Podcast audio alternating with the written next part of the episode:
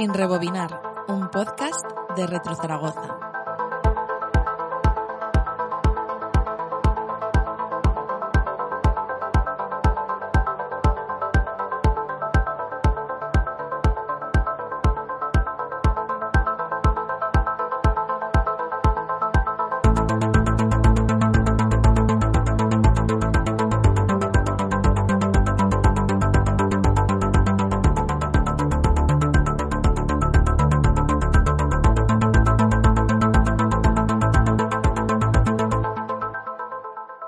Preservar el pasado desde el presente con un ojo puesto en el futuro.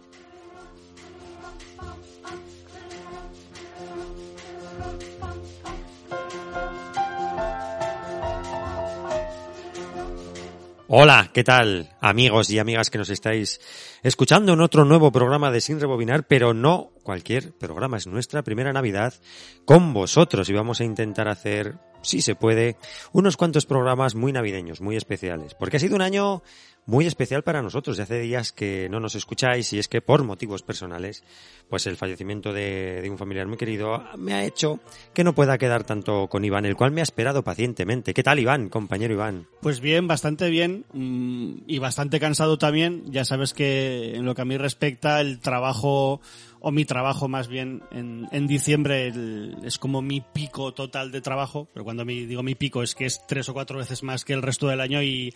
Y poca fiesta. Estoy ¿no? bastante cansado, poca fiesta. Ya este domingo que eh, entra esta semana va a ser mi cuarto domingo seguido y último trabajando, pero bueno, chicos y chicas, el comercio es lo que tiene, llevo ya muchos años, estoy contento, pero ya sé que en la Navidad me toca dar el callo, pero bueno, como dices tú, eh, creo que lo justo ha sido, ha sido esperar a que volvieras, a mí me apetecía que sin rebobinar siguiera contigo y, y aquí estamos y creo que la gente también es paciente, tiene otros muchos programas para, para poder escuchar y eso te hemos estado todos esperando para continuar esta pequeña aventura que tenemos ya desde, pues eso, desde, desde hace un año. Prácticamente. Está bastante bien. Sí, sí, He de decir que sí que te tengo planeado unos programas que estuve a punto de, de hacer con Felipe y con Twinbee y alguna cosa más que hemos estado hablando ahí nosotros por privado, pero bueno, eh, creo que también está guay que, el- que los hagamos juntos contigo y yo creo que, que en breves, como dicen ahora la juventud, así lo digo con voz de viejo, pues se vienen cositas. El primer programa de Sin Rebobinar es del 31 de enero de este año. Que empieza a terminar, os decía Iván, que me ha estado esperando, por lo que os explicaba antes, un fallecimiento pues, de, una, de un familiar muy querido, me hizo tomar la decisión de apartarme temporalmente del podcasting, a pesar de que Iván me insistió en que no podía dejarlo todo, y aquí estoy. Y hablando con mis compañeros de Carne de Video Club por ahora, esa pequeña sección que yo tenía con ellos se pausa, intentaré ir en la medida de lo posible a los programas porque Domingo es un tío que está siempre encima de mí para, pues, para animarme y tal. Pero eh, después de que Fase Bonus eh, cerrara, mi intención es volcar el poco tiempo que tenga en sin rebobinar y tenemos preparadas, como bien decía Iván, algunos programas y por mi parte Iván me ha asistido en grabar en cuanto buenamente se pueda en solitario el, el alumbre de la buena radio en mi casa, de mi hogar, y que él editará los programas y volveré un poco a, a los orígenes, sin, con- sin eh, tener en cuenta que no no va a ser exclusivamente grabaciones mías sueltas. Así que haremos alguna más porque por motivos, pues eso, familiares, ahora tengo menos tiempo. Entonces aprovecharé el poquito que tenga para grabar alguna cosita. Dicho esto, os decíamos que tenemos las navidades ya aquí. Mil- 2021 acaba y vamos a intentar ofreceros unos programas navideños pero que no van a ser especiales, diría yo. Quitando uno que tenemos ya, que lo hemos anunciado en el canal oficial de Telegram, que será el de anuncios navideños. Y este lo hemos anunciado pues porque así hacemos un poquito de, de publicidad del canal de Sin Rebobinar, porque gracias a, a la, a la gente que nos ha ido mandando cintas VHS de todos los años, formas y colores, tenemos un montón de anuncios mitiquísimos, ripeados, que iremos subiendo poco a poco y con los cuales haremos un programa. y que pueden seguir mandando mandando cintas, ¿eh? que nosotros estamos abiertos a recibirlas en el correo, ripearlas y devolverlas. Sobre todo si son grabadas de la tele, mejor, porque al final son como sobre sorpresas. Vete a saber si encontramos un programa completo de mazapán. Eh, Eduardo me dijo que tenía más cintas para nosotros, o sea que el próximo día que, que quede con él nos, la, nos las dará. Y creo que, que Joaquín también tenía alguna cinta, si no me las había dado ya, no recuerdo, o sea que tienes, tienes trabajo, ¿eh? Tienes trabajo ahí en, para casa. Eso es, es, es, es trabajo que, que recibo de buen grado porque es súper divertido estar ahí adelantando para encontrarme con, depende de, que es que no sé, o sea, desde anuncios de FA eh, a Tulipán Negro, a anuncios de PlayStation 2, Joder, has una dicho, has maravilla. dicho justo los dos en que salían Eh, tetillas. Ay, ay, ay. Y dicho esto, bueno, pues vamos a dejar esta pequeña introducción. Simplemente agradecer a todo el mundo que ha estado apoyándome en estos días tan, tan difíciles. Vamos a dejar esta pequeña introducción, pero hay que explicar un poco qué programa tenemos. Vamos a tener un sin, eh, un autorreverse, perdón, un autorreverse, donde Iván y yo os vamos a recomendar unas películas y una serie. Y en un principio le dije a Iván de hablar de un juego, pero le hice la, la trampa y le dije, mira, el juego lo cancelamos que vamos a hacer otra cosa. Si te parece bien, Iván, vamos a recuperar una sección que perdimos en fase bonus con el cierre de la, del programa, es el retrovisor, ¿vale? Iván no sabe absolutamente nada de lo que yo tengo pensado. sé pero tengo hay- aquí una sé que bolsa. hay una bolsa ahí, pero no sé nada más. Tengo aquí una bolsa con revistas, pero no cualquier revista. Vamos a, vamos a distribuir el programa, si te parece, de la siguiente manera. Primero, Iván, esto que oís es una cosilla que le doy, Iván.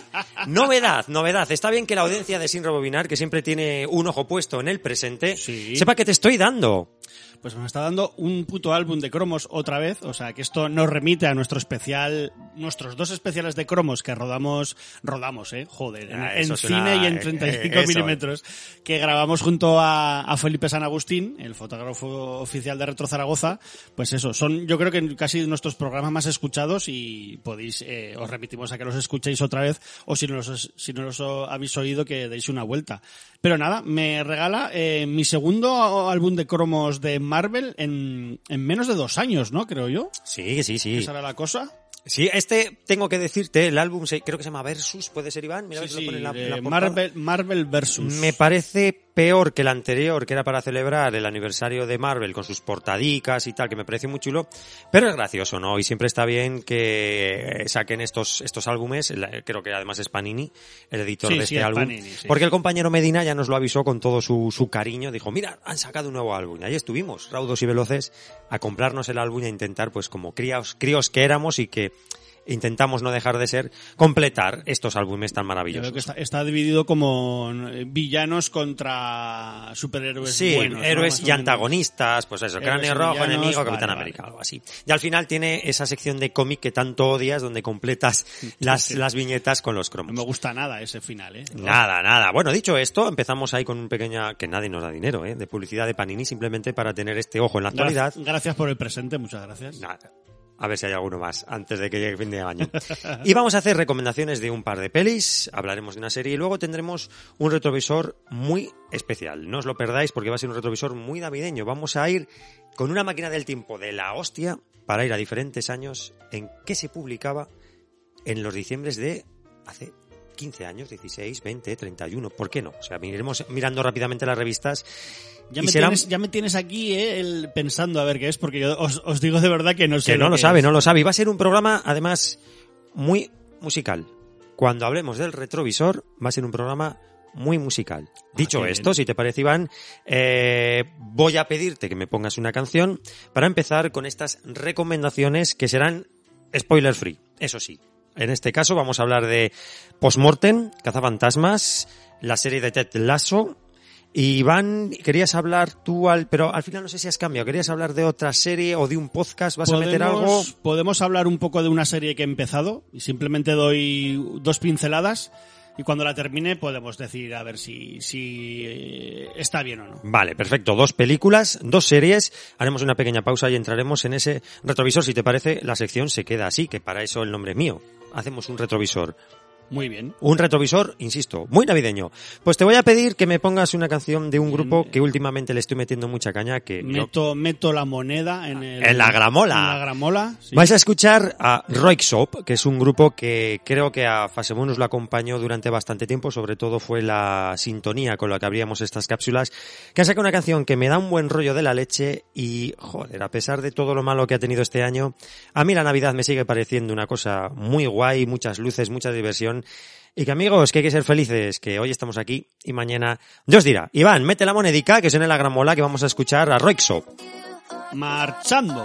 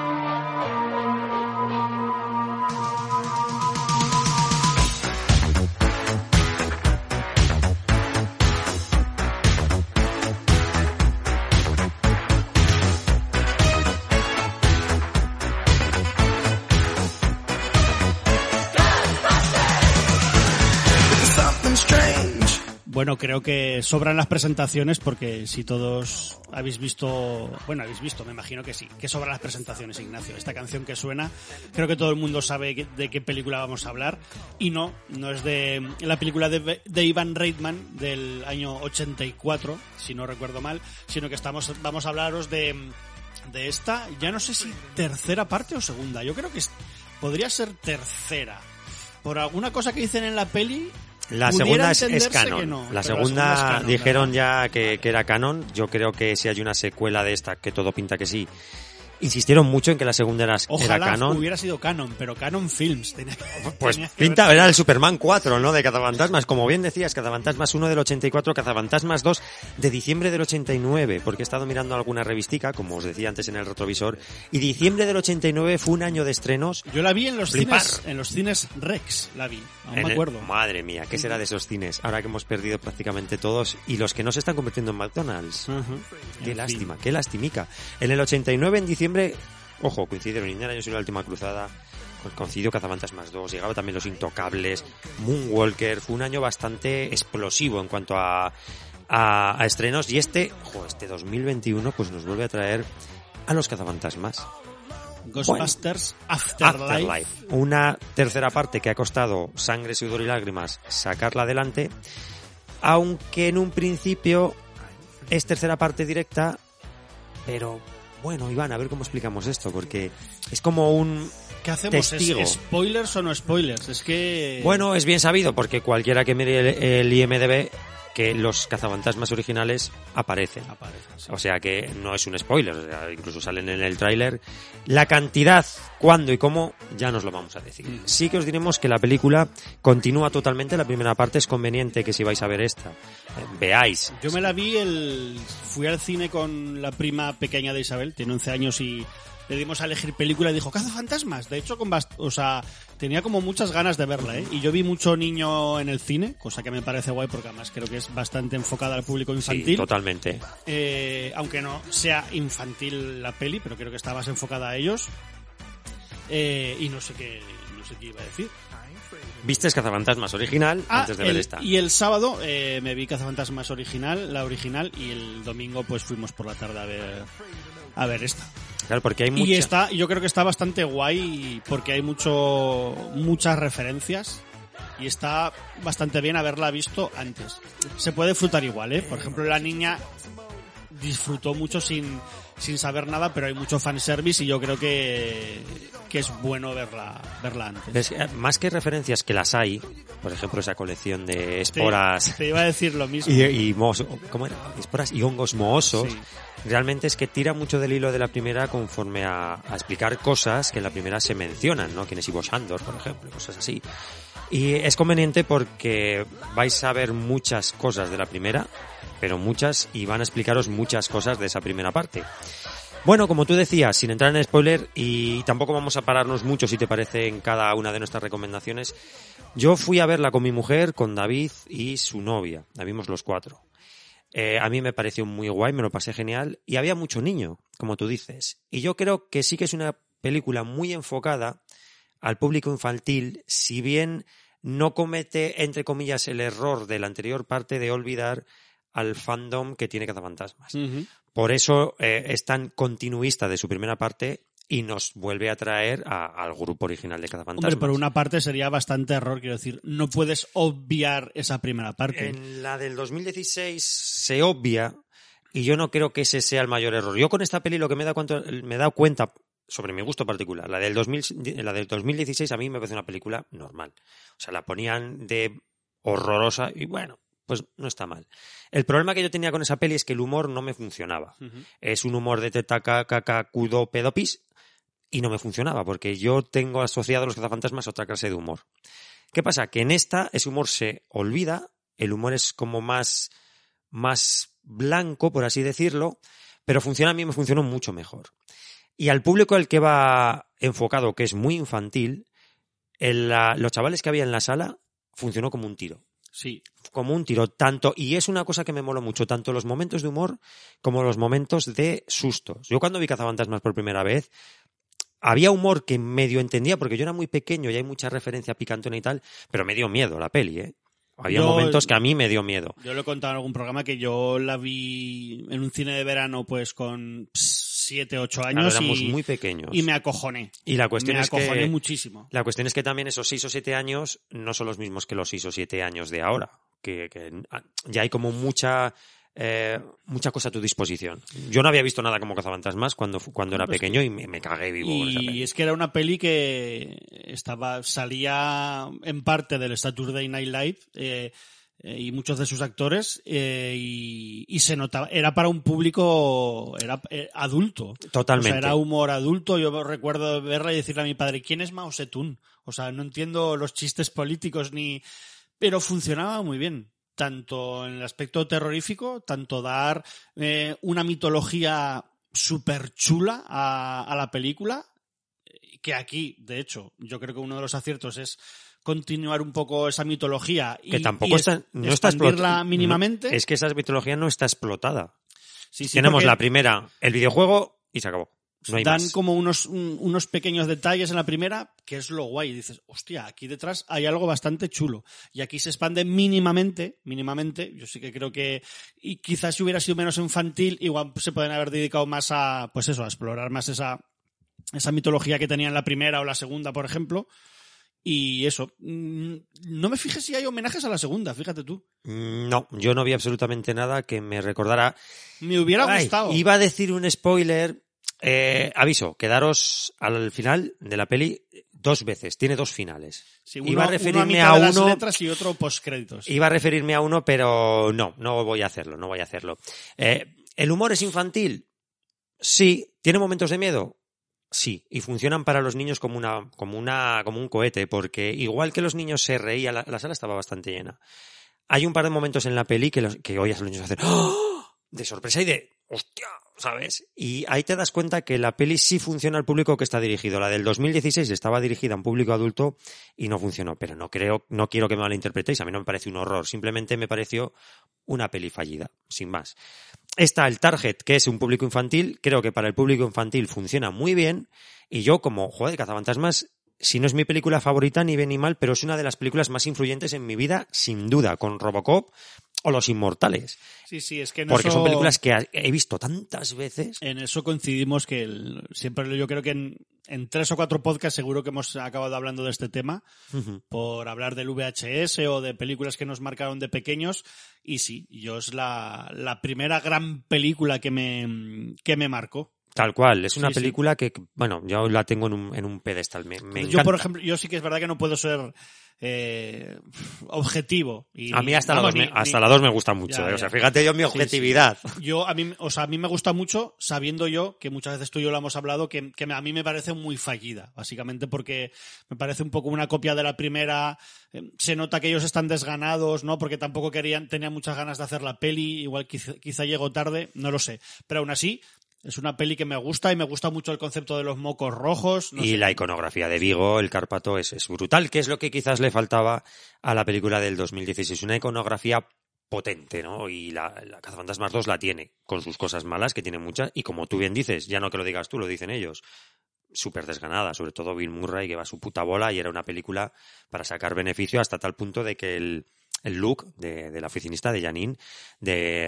eh, ¿Cómo se, eh, se, llama- se apellida Potts? ¿Cómo se llama ella? Mm, Je- Je- Jenny Potts, A- bueno, Annie Potts. Annie Potts, Annie exacto, Potts. que podéis ver ahora mismo haciendo de abuela en el jovencito Seldon, se le cambió el look para que se pareciera a la de la Por serie cierto, de los está, dibujos. está bastante guapa. Es, Es- la, es la que mejor guapísima. se conserva de, Sí, de- de todos. Está guapísima. Porque Bill Murray me dio un poco de pena, ¿eh? Hombre, es que ellos tienen ya sus 60 y muchos. El Ujú. que por edad quizás esté más cuidado es Ernie Hudson. Pero bueno, ellos están ahí, su presencia llena la pantalla, el rato mucho, poco, a cachos y a rayas que salgan, nos adelantamos más. Pero Annie Potts está guapísima y lo que os decía es que, bueno, en la 2 se cambia el look de la oficinista para que se parezca a la de la serie de los dibujos. Incluso el diseño de moquete se cambia para que se parezca a la, a la serie de dibujos. Una película para sacar pasta. En este caso, obviamente, las películas se hacen no para sale sacar dinero. No sale moquete, ¿eh? Hay, hay alguna cosa rara con ese... ¿Por qué, tío? Es, es que es un personaje... Aparte de que tienen que meter al come, no sé cómo lo llaman. Mastica hierro, Ah, lo llaman, que me mola mucho el nombre, ¿eh? Sí, porque por razón de guion tiene sentido que esté ahí por una cosa que pasa luego, O sea, eso está bien pensado, pero. hombre, es una baja importante. ¿eh? Saca moquete. Que sacas sí, sí, hasta, sí. hasta al taxista lo sacas, coño. ¿Por Ahí qué? tomándose algo en un bar. Porque ya veremos. Que su idea es que haya una segunda parte si la taquilla acompaña. Y bueno, yo no sé más que decirte, Iván, que son dos horas de peli que me lo pasé genial. Eh, que tenga la banda sonora, no el tema principal, el leitmotiv, sino que tenga la banda sonora de Cazafantasmas 1, me Además, encanta. ¿Tú crees que es Buenísima. sacada tal cual? Y yo, es que hay, hay veces que parece la misma y otras veces que sea como una versión modernizada, pero aún así está, es muy, La- la- es muy guay. Claro, yo sobre exactamente la composición no sé decirte, pero que es la banda sonora de la primera. Sí, Quizás sí. retocada, lo que quieras, Sí, pero cualquier tema la, sale han- aquí. la han como readaptado, me imagino, y es muy chulo. Eso, Eso la, es- la eso sintonía bonito. inicial cuando empieza la peli, esta es la misma que la del 84. Eso, eso a mí me ha parecido genial que conserven esa banda sonora. Es una película que yo me lo pasé muy bien. Tiene momentos muy sentimentales, te ríes también. Eh, el actor que hace de Ant-Man, ¿cómo se llama? El, el- Paul Rudd. Paul Rudd está muy guay. Es un tío que, que me, me hace gracia. Los niños están correctos. La niña protagonista me parece que está muy La madre, está claro, es que muy guay la madre también. es una actriz impresionante, ¿eh? La Carrie Coon es, es una la de tía- desaparecida. Es la de, de- de- de Leftovers. Era desaparecida, se llamó no aquí. sé cómo ¿no? la llamaron aquí, sí, puede. Sí, Pues un cambio de registro total, Sí, sí. la actriz. Es y no muy sé. buena, ¿eh? Esta tía. es muy Efectos especiales muy guays, el sonido, la hostia, ese sonido de los rayos, me, me encanta como, como suena, ¿no? Cuando los, los encienden. un niño que se llama Podcast, que es como... Muy, ese personaje, el niño que tú dices podcast, se me había olvidado.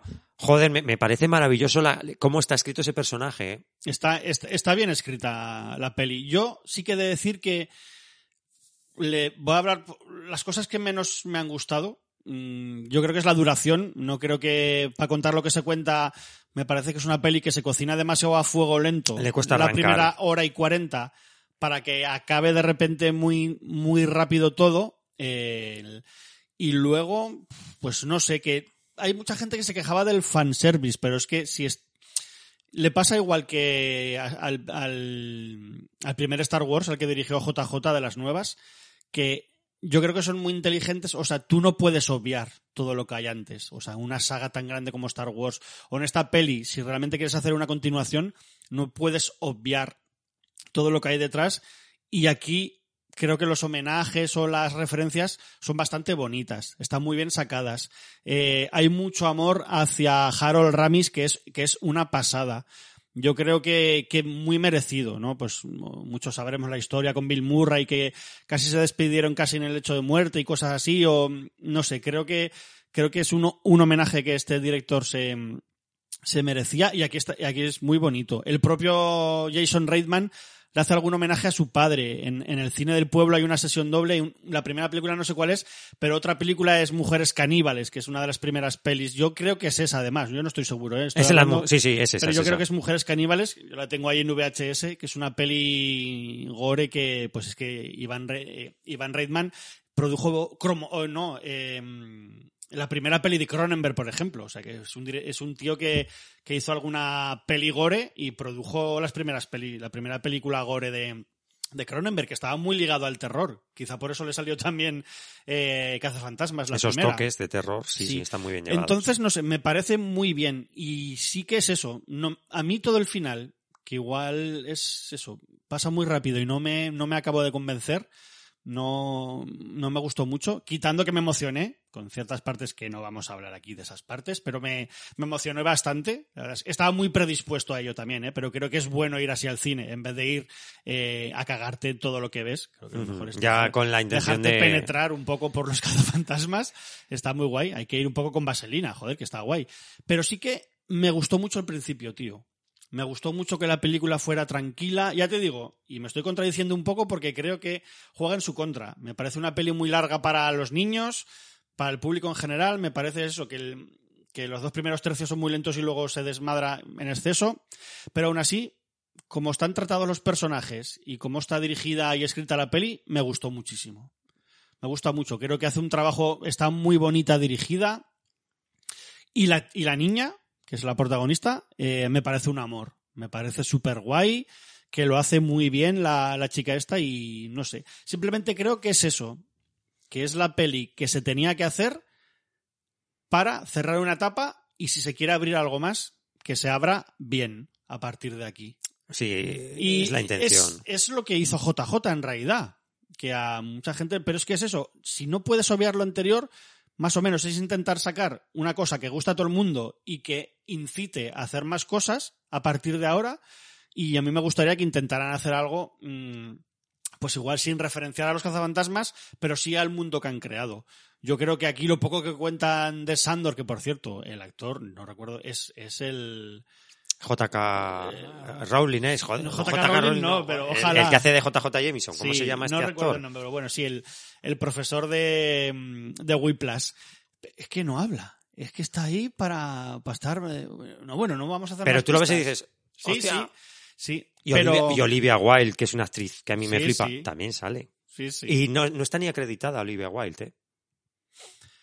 Pero eso, que, que bueno, que yo creo que ya os digo, es la película que se tenía que hacer para que ahora sí quieren la cosa avance y para cerrar eh, esa etapa de, de la serie, de la saga, como queráis, como queráis llamarlo. No creo que sea una peli mala, no creo que sea una peli que insulte a, a la saga, todo lo contrario, porque ahora ya con tres pelis ya casi podemos decir que es saga, ¿no? Y con el videojuego y con, y con los dibujos, o sea que al final hay mucha material de base. Y yo te voy a decir que si quieres, el año que viene nos grabamos un, un especial de cazafantasmas. Uh, algo que, no- algo que no ha hecho nadie. Pero bueno, me Bueno, molaría hacerlo. Ya no sé si aquí, pero en siete notas, por ejemplo. Si, Pero- si quieres, hablando de la serie de dibujos y, y de cómics, y de los cómics los y de todo, videojuegos, sí. que tienen sí. varios videojuegos. Hay Me- mucha mandanga ahí de... Me apetecería, además con Molinsky, que se vea las pelis y a ver qué piensa así también alguien más, más joven, Más y- joven. y, eso. Mm. Estaría guay. Bueno, eso- ahí hay curro, ¿eh? Ahí hay bastante curro. Sí, sí. Mis últimas impresiones de la peli es que es una película que tiene sus cosas que me pueden chirriar, pero el conjunto me gustó bastante, me lo pasé muy bien y creo que lo puse en el grupo hablando, digo, eh, no es la original, pero es que yo tampoco tengo 10 años. Yo solo sé que los chavales que vieron la peli en el cine salieron flipados, porque cuando salían estaban comentando la peli como lo hicimos nosotros cuando vimos la original, con lo cual es una película que al target que va dirigido le funciona, que son los niños. A mí como fan de Cazafantasmas lo que vi, referencias, eh, cómo tiran del hilo, cómo explican cosas de la primera parte, me gustó mucho, me pareció que está todo dirigido con mucho cariño y que es una peli que ah, es para ver con, con tus hijos. Si eres fan de Cazafantasmas y, y, bueno, como hizo el compañero Felipe, se llevó a sus hijos y la disfrutaron muchísimo, tanto Felipe como sus, sus jovencicos, ¿no? Como esa nueva generación de pequeños Felipes que ahí Los- estarán. Los filipines. Los Filipines, filipinos. que ahí, ahí estarán viendo esa segunda parte que esperemos que, que llegue. Sobre todo a mí el, el que no abandonen esa iconografía tan chula que tiene la primera Cazafantasmas, todos los nombres, ese culto a, a ¿no? Pues que todo eso lo expliquen, me parece una maravilla y que no tienen por qué mm, pasar de eso. Es que realmente eso se toca en la primera parte, en el videojuego, y vale, o sea, no es una cosa que digas, está muy explotado. No, está, no, o sea, no me puedes decir eso, ¿no? Porque hay muchas cosas que contar y realmente se ha tocado poco. Cada Fantasmas tiene la suerte de que esas esos cultos, ese, ese vigo, que son cosas con mucha fuerza que pueden tirar mucho. Yo creo que, que si recuperan ciertos, ciertos aspectos de esas dos primeras pelis pueden quedar cosas guays. Ignacio, eres tú un dios. Pregunta que todos sabíamos que se iba a realizar. Bueno, Iván, eh, cerramos. ¿Quieres comentar alguna cosita más? Nada, y si, que si sabes dónde está el maestro de las llaves, me lo hagas saber. Tú y- eres la, la guardiana de la Yo puerta. soy la guardiana de, de mi puerta. Ay, Está qué golfo, qué está goloso. bien- está bien sellada, ¿eh? Es Pero bueno. goloso que eres. Bueno, tiramos serie y luego recomendamos peli de otra serie Y para ir luego variando. me, luego me recomiendas tú una peli y yo os recomiendo una peli que he empezado hoy, una serie que he empezado a ver. Arranco yo muy rápido con mi serie. Arranca, sí, yo puedo dar unas pinceladas. Vale, chachi. perfecto. Pues mira, como hemos tenido un periodo, como os decía, un poco tristón en mi, en mi casa, nos gusta, nos gusta mucho ver series, porque queráis que no, ese momento que estás ocupado, pues con la ficción que estás viendo, pues ayuda a que los males de la cabeza se te vayan un poco. Y qué mejor serie para levantar el ánimo o pasar esos momentos tan tristes como Ted Lasso, que es una serie que realmente, por su premisa, a mí no me tendría que gustar, porque es una serie sobre un entrenador de fútbol.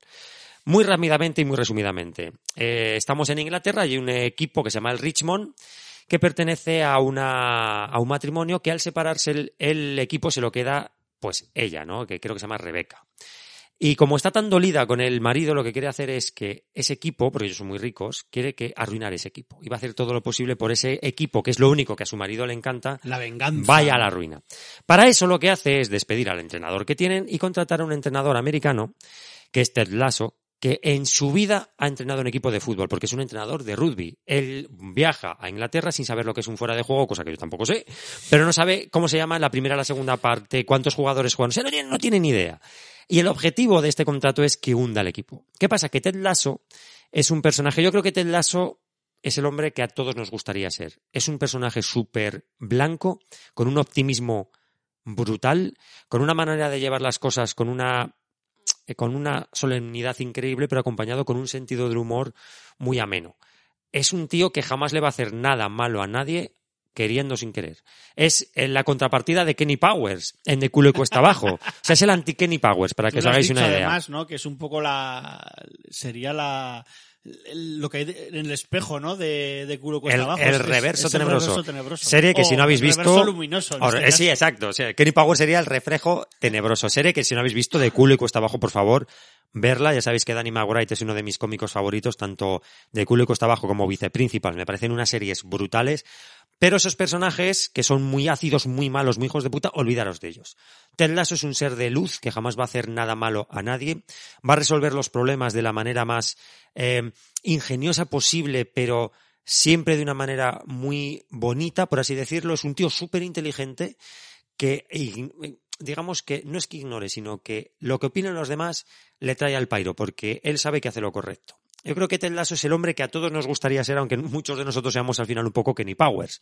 Es una serie de humor con sus toques geniales y donde además los eh, futbolistas, el- los jugadores que, compon- que componen ese, Ri- ese Richmond, pues son cada uno de su mundo. Tenemos a Roy Kane, que es el capitán, un futbolista ya mayor, bueno, mayor en el mundo del fútbol, que no sé si llegará a 40 años, un tío muy curtido, un tío muy serio, que se toma su, su equipo pues muy a pecho, pero claro, es un tío que eh, su moral no acompaña su estado físico, ya es una persona pues cansada y demás, pero aún así es el capitán del equipo, tenemos a otros jugadores que pues son jóvenes, tienen 20 años, son muy buenos, ganan mucho dinero, son unos cabezas locas, muy egoístas, tenemos un poco de todo, tenemos por ejemplo a Dani Rojas, que es como el jugador estrella de Ted Lasso, un tío con el es súper optimista, pero es la felicidad hecho I love life. Es que no me acuerdo. Ay, no me el, acuerdo el fútbol da la vida, El aquí fútbol- dice, el fútbol da la vida.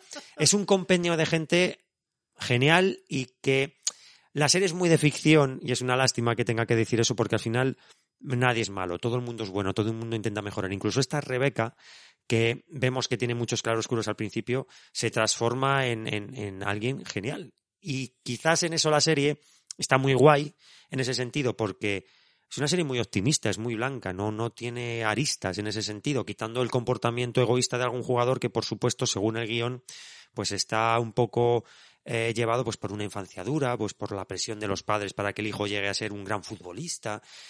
Pero claro, Iván, es que es una serie muy de ciencia ficción, nadie es como Ted Lasso, nadie consigue lo que consigue Ted Lasso. Es muy difícil cambiar a la gente a que sea mejor y Ted Casi, Lasso lo consigue. O sea, no es que lo sea, no es, no es que sea un guilty pleasure, pero sí que es que es, es las.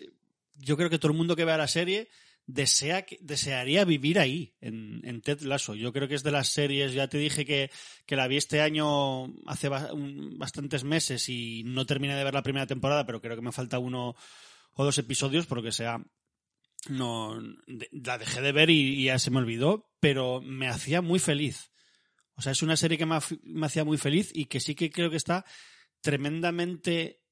Ya no digo que es que sea perfecta, pero está tremenda. Lo que quieren hacer lo hacen muy bien. Está tremendamente bien escri- escrita, no porque me parezca la hostia, sino porque lo que te quieren contar, cómo lo quieren contar y por qué, es perfecto. O sea, no hay ningún personaje que realmente no tenga nada interesante, que te llame la atención. Desde el tío que ayuda a la presidenta del club, el tipo este de gafas que acaban despidiendo en la, en la primera temporada, tal. Es un interesante, que incluso te muestran un poco su vida en casa. Eh, el- una especie de el utillero, que luego es más importante de lo que, de lo que todos. Al final, la serie, yo creo que es una serie que va de eso. De que en realidad todos, dentro de nuestro micro universo en el que compartimos con, con personas, todos tenemos algo que aportar para que la vida de los demás sea guay. Y algo que me gusta mucho, Ted Lasso es esa persona que ayuda a que la vida de los demás sea infinitamente mejor en ese pueblo en el que va a entrenar, pero él no puede ser realmente feliz del todo, ¿no? Con su situación matrimonial y con otras cosas que. No os voy a explicar para que es una serie que tenéis que ver. Entonces, me gusta que ese toque sí que se lo hayan dado también a él, que me imagino que al ser- una serie tan buen rollera, eh, pues acabará todo mejor de lo que de lo que yo vi hasta que deje de verla. Pero sí que es eso, o sea, es una de las series que más os puedo recomendar de los últimos estrenos, igual de los últimos 10 años, aquí lo digo, siendo que no es el tipo de serie que yo vería, porque yo, ya sabéis, o incluso Ignacio creo que también es así, que nos gusta mucho la, la serie de terror, incluso la serie que, las series que son duras. Antes he hablado de Leftovers. Es una serie que hasta el último episodio eh, no hay nada feliz en veintipico episodios o algo así, que duran las tres temporadas, quizá menos. Y me encantó, o sea, me encanta regodearme muchas veces en la mierda, pero es que esta serie está tan guay que es imposible no recomendarla y yo creo que todo el mundo que la ha visto le flipa y que dura 30 minutos los episodios. O Sí, sea, bravo por eso también. Y no necesita más. Que yo cuando empecé a verla llevaba tres o cuatro episodios, recuerdo que pensé, pero si es que iban a ganar algún partido o qué va a pasar aquí. No, o sea, no. Lo hacen muy bien. En ese sentido es muy realista. Incluso a veces hay como que ha pasado más tiempo del que crees entre un episodio y otro, por lo que dicen a lo mejor, jo, pues los últimos tres partidos hemos perdido y o no hemos ganado y hemos empatado dos, y dices, joder, ha pasado, pero está muy bien hecha, está muy bien hecha. Y es eso, es que todos personajes importan. Y eso hacerlo hoy en día en una serie, que hasta la tipa que lleva el bar, eh, los fans, eh, cómo se va ganando Ted Lasso a toda la gente del pueblo, o sea, es... Es una serie para que yo no he visto la segunda temporada. Yo creo que Ignacio tú sí que Sí, ya sí. vas por la segunda y no sé qué derroteros seguirán y tendrá la serie ahora, pero desde luego yo lo que vi es una serie para, para ser feliz. Que, oye, pues en los tiempos que corren, pues No ni, está mal. ni- ni tan mal, la verdad. Yo estoy, estamos eh, compaginando Ted Lasso con la última temporada de Channel Zero y, y Day of the Dead, la serie que, por cierto, yo os aconsejo que veáis. Es una serie de zombies, pero olvidaros de... Cuando dices una serie de zombies te viene Walking Dead, olvidaros ¿Dónde de está? Walking Dead. ¿Está Day of the Dead? El, SCI el SCI es Ah, sci-fi, sci-fi. sci-fi, exacto. Bueno, Day of the Dead, muy rápidamente, ah, y luego sigo con el lazo. Olvidados de The Walking Dead, Day of the Dead es el homenaje a las películas más locas de zombies ochenteras.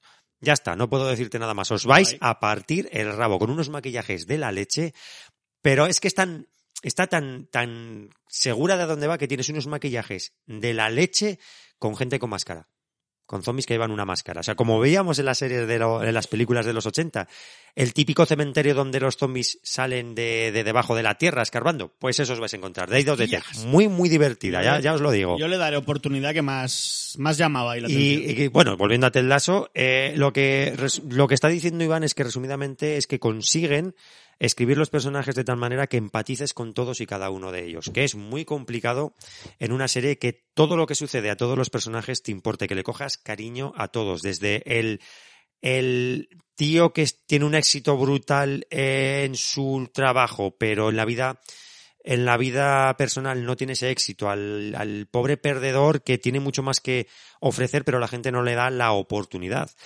Y además es que tiene una cosa muy, muy curiosa, es que yo creo que el actor principal, que también es, es productor, que también sale De culo y cuesta abajo, a mí me da la sensación de que mete algo de su vida personal, porque te comentaba antes, Iván, de Olivia Wilde. Era la exmujer de, del protagonista de Ted Lasso. Y ¿Crees tuvieron- que cuando habla de exmujer... cuando hablan de divorcios, eh, por lo que yo he podido ver en la serie, realmente creo que mete mucho de su vida, de su vida personal. No os hago spoiler y si os interesa buscarlo, porque yo creo que cuando veáis el lazo veréis mucho reflejo de la vida personal de este, de este actor. Y tiene además de, de lo bonita que es, tiene un par de, de pensamientos, sobre todo acerca, que a mí me ha tocado un poco de, de cerca, de la muerte cómo Ted Lasso explica la pérdida de alguien querido de una manera que te rompe, que dices, joder, qué bonito, pero que te rompe totalmente. Es una cosa muy chula. Así que os aconsejo Ted Lasso, dos eh, temporadas de 12 episodios cada temporada, unos 30 minutos, mucho humor, mucho humor, un humor muy blanco pero muy divertido, una serie buen rollera a más no poder, no hay medias tintas, tiene momentos bajos, pero que esos momentos bajos también son el preludio de cómo afrontarlos y cómo desembocar a intentar salir mejor de cualquier situación complicada. Y bueno, que, y a veces también eh, yo creo que sí que cuando pasa algo malo hay que afrontar las cosas Exacto, malas. Varias intentar- veces ahí hablan de ese tema y también. hay que intentar de todo lo malo siempre sacar dentro de lo que cabe algo positivo. ¿sí? Yo creo que también es un poco la moraleja de esta Ted Lasso. Y fijaros que normalmente cuando Iván y yo hablamos, pues eso, hablamos de Channel Zero, de Of the Dead, eh, Den, eh, Nuevo Sabor a Cereza. Pues aquí tenemos una serie de humor, de fútbol además, que es algo que tú y yo, no, a mí personalmente el fútbol me da mucho asco, no me gusta. Pues la serie me tiene loco. O sea que ahí está mi recomendación, Iván. Qué guay. ¿Peli o serie para pasar a ese retrovisor navideño? Me pulo yo si quieres las- una serie que he empezado Venga. a ver y voy a mini recomendar porque no sé todavía si va a ser va a cerrar la serie gustándome mucho, pero de momento he visto dos episodios de Reservation Dogs, no Reservoir Dogs, pero igual tiene algo que ver, por eso. Este Reservation Dogs, eh, una serie que creo que es de de FX, no, no sé si FX la hace para, para Hulu, pero que aquí en España se puede ver a través de, del Stars, este de Stars de Disney, o sea, si tenéis Disney, Disney Plus o Disney Más, voy a decir, pues lo podéis, lo podéis ver ahí. ¿Y qué tiene esta serie? que me llama la atención? Una cosa, que el, uno de los creadores es Taika Waititi, junto con Sterling Arjo, que son los dos los creadores, creo que más bien, pues eso, es, es una serie sobre todo de, de este Sterling Arjo o Arjo, no sé cómo se dirá, y que también está escrita por, por ambos, creo. Pero ya, ya os digo, es un poco más serie de, del señor este Arjo que tiene por detrás a Taita Waititi. Y la serie, pues, simplemente es la vida de cuatro adolescentes que viven como en una reserva india en Oklahoma, eh, y que pasan sus días. Y cuando digo pasan sus días es que realmente eh, la serie parece que vaya a ser como de bandas callejeras, tal, pero no, en realidad sí que hay algo de eso, pero no, porque ellos son unas bandas al nivel de lo que pueden hacer ahí, que es robar camiones de patatas fritas o chatarra y venderla por dinero. Porque el sueño de estos cuatro adolescentes es dejar el suburbio eh, de, de, esta reserva india en la que en la que venden. Ellos son todo son todo nativo americanos los que viven en esta reserva. Y es un poco eso eh, cómo están ahí bastante dejados de la mano muy a su bola. Ellos quieren una vida mejor y irse a California es su sueño pero eso como que están dentro de de este bucle de que me imagino que habrá pasado mucho ahí a la gente que vive en estas reservas de de un poco de precariedad, etcétera, etcétera. Y sueñan eso, con eso. También a nuestro protagonista eh, tiene ensoñaciones con una especie de indio que le que le habla y le dice que es un que es un capullo, que se tiene que ir de ahí, etcétera, etcétera. O sea, hay mucho del humor de, de Waititi, pero también con un pozo bastante costumbrista y un poco durillo. Y la serie realmente, igual esto no os atrae, pero a mí sí que me mola, es, es sobre que no pasa nada realmente ahí. O sea, son situaciones en las que a lo mejor un episodio, el segundo es de que van al médico porque hay uno que se encuentra mal y es simplemente eso. Te explican cómo es la, la cotidianeidad de cotidianidad, no sé, ahora no sé ni decirlo, de estar ahí, eh, enfrentarse a esa situación en un sitio, es eso, pues bastante precario y, y, la vida ahí, y cometiendo, cometiendo como crímenes muy cutres, el servicio del pueblo también pues va a su puta bola, no sé, es de momento he visto tres episodios, se me ha parecido súper chula, pero es eso, es una serie sobre regodearse en un poco en, en estos adolescentes que parece que no tienen salida y que su mundo es bastante grisecillo. Es, es comedia, ¿no? Por lo que Es comedia. Me recuerda mucho a la, las primeras producciones de Waititi. Hay una que se llama Boy, que sobre Taika Waititi es, creo que es neozelandés, ¿no? Sí. Que también va un poco esta peli sobre un chico en, en una zona de indígenas y de su padre y tal. Y me recuerda un poco eso, a esta, a esta mezcla que hace Waititi en sus películas más personales de mezclar un poco comedia, un poco absurda a veces, que está muy guay, con, con melodrama o con drama. Sobre Algo todo familiar y eso. rollo Jojo Rabbit. ¿no? Realmente sí, te también, está contando una historia muy también triste. Hay, también hay algo así, también hay algo, pues eso, de que a veces se le vaya la olla y veas ensoñaciones o veas a este indio que, que se le aparece, que además hace chistes no como si fuera un indio de porque él le dice yo he luchado contra el general Caster y joder, era un puto enano, no sé qué.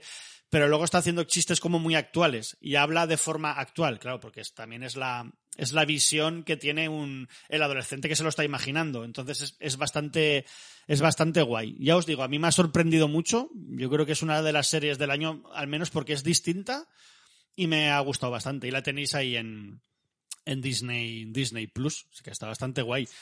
Eh, tiene también mucho música moderna, hip hop también de, de raíces indias, eh, de nativoamericanas, o sea, está, está bastante guay. Hay mucha, mucho country también, no sé. Creo que es muy inteligente Waititi y aquí la ha vuelto a hacer. O sea, es, no creo que sean series de 10, pero como mínimo son distintas y muy, muy interesantes.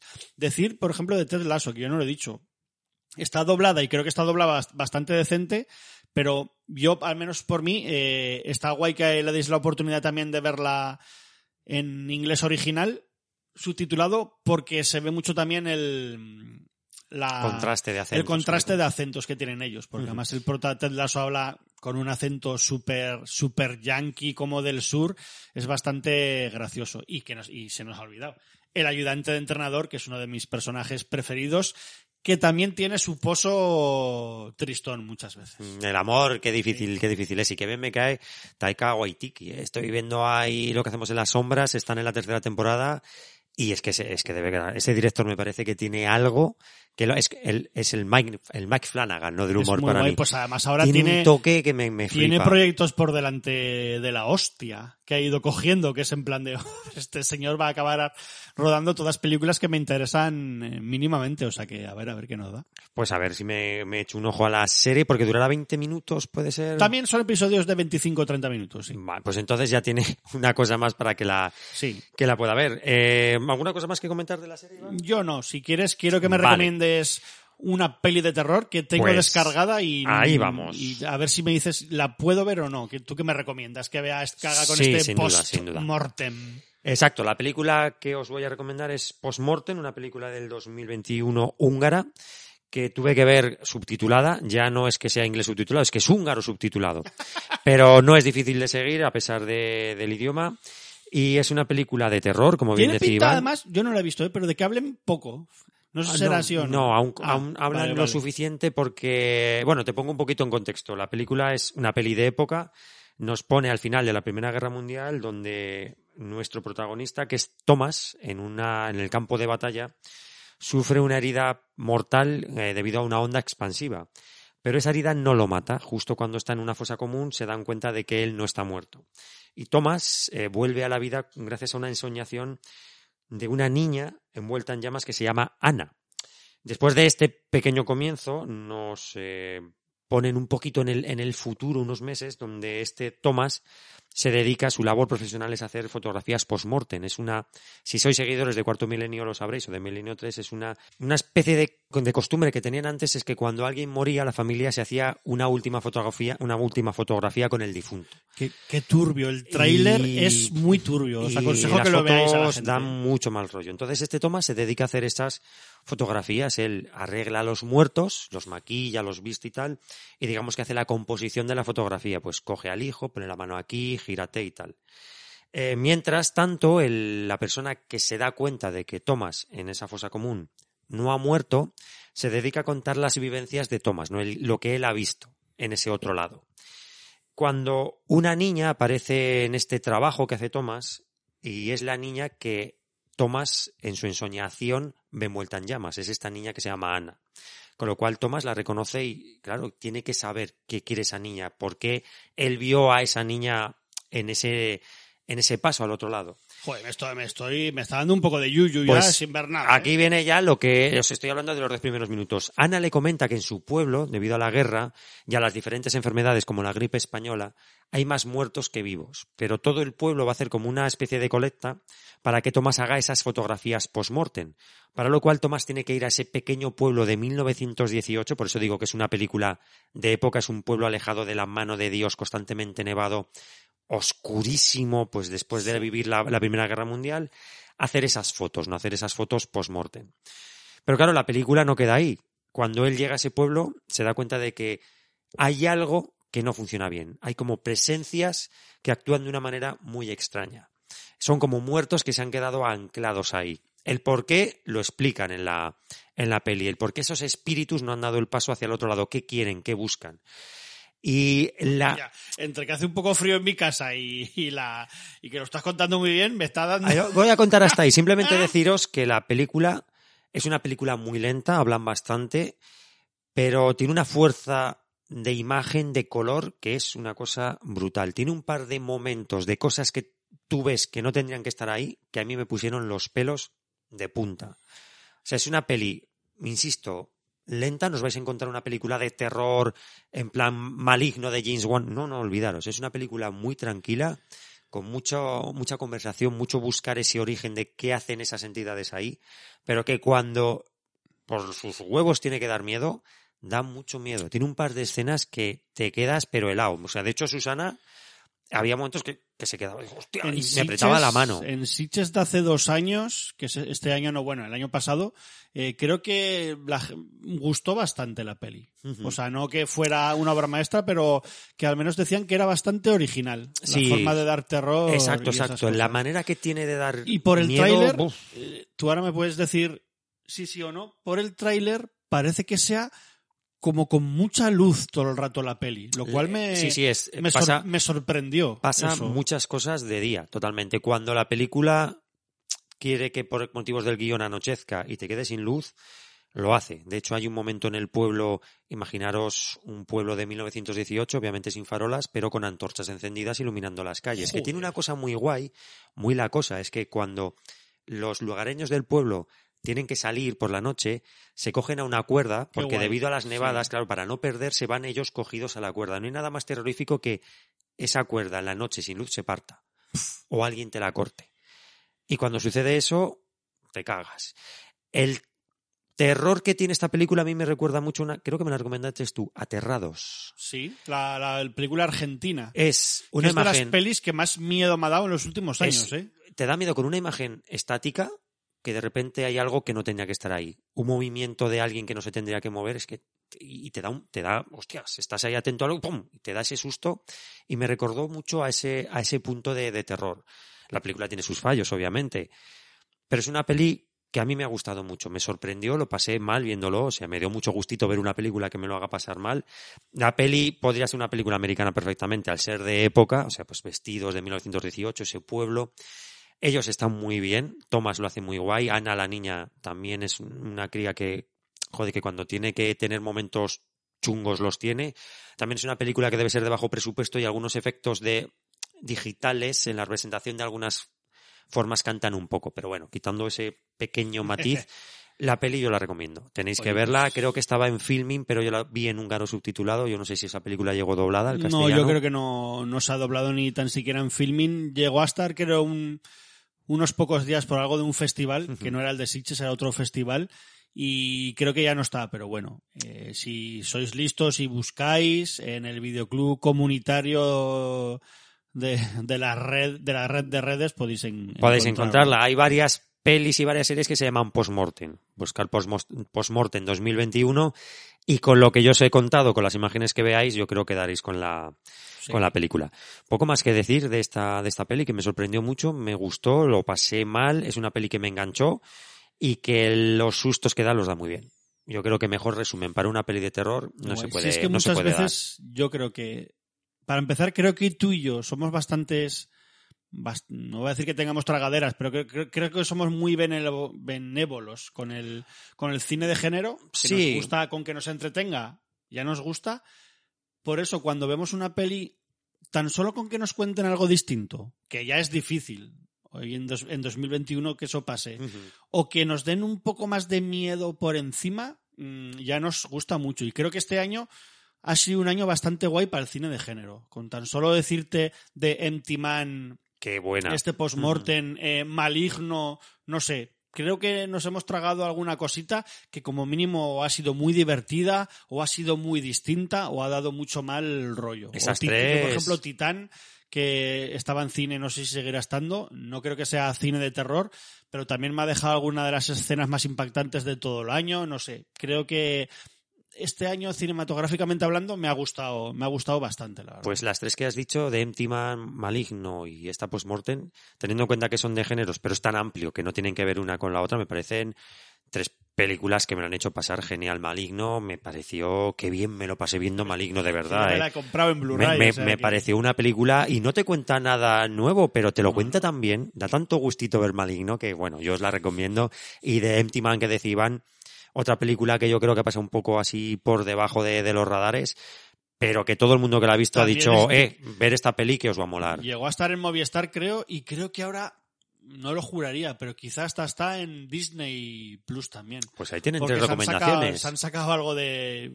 Si buscas, muchas veces hay cosas bastante mal rolleras en, en Disney Plus. Pues yo creo que estas tres pelis, Titán no la he visto, me la apunto, yo creo que queda pues unas recomendaciones bastante curiosas porque dejamos de recomendar y vamos a hacer una cosa. Iván, quiero que me pongas sí. y te, te pasaré yo la, la, la cinta, la canción del desollinador de Mary Poppins. Ah, pues vale. Vamos a mover un poco, vamos a reconfigurar la mesa de grabación que tiene Iván, porque vamos a hacer ese retrovisor que no quería decirlo, pero va a ser un especial muy navideño. Vamos a hablar de revistas muy por encima y con mucha música, de revistas de diferentes diciembres, de diferentes años. Veremos qué echaban en la tele, qué se estrenaba, qué videojuegos jugaban, qué nos gustaba los chavales de la época.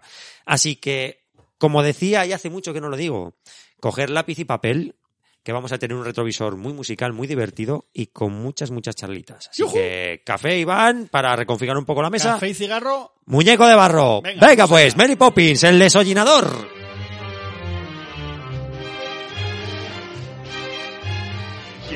Chimeni, chim chimeni, chim chim cheri. La suerte, la suerte detrás va de mí. Chim chimeni, chim chimeni, chim chim chiro. La suerte vendrá si mi mano le doy. ¿Quién me besa a mí? Será más feliz. Sabe la gente que desollinar oficio es servil, pero lustre les da. Aunque viva ahumado el desollinador, no hay tipo en el mundo con tan buen humor. Chim chimeni, chim chimeni, chim chim cheri, la suerte, la suerte detrás va de mí. Chim chimeni, chim chimeni, chim chim chiro, la suerte tendrá si mi mano le doy.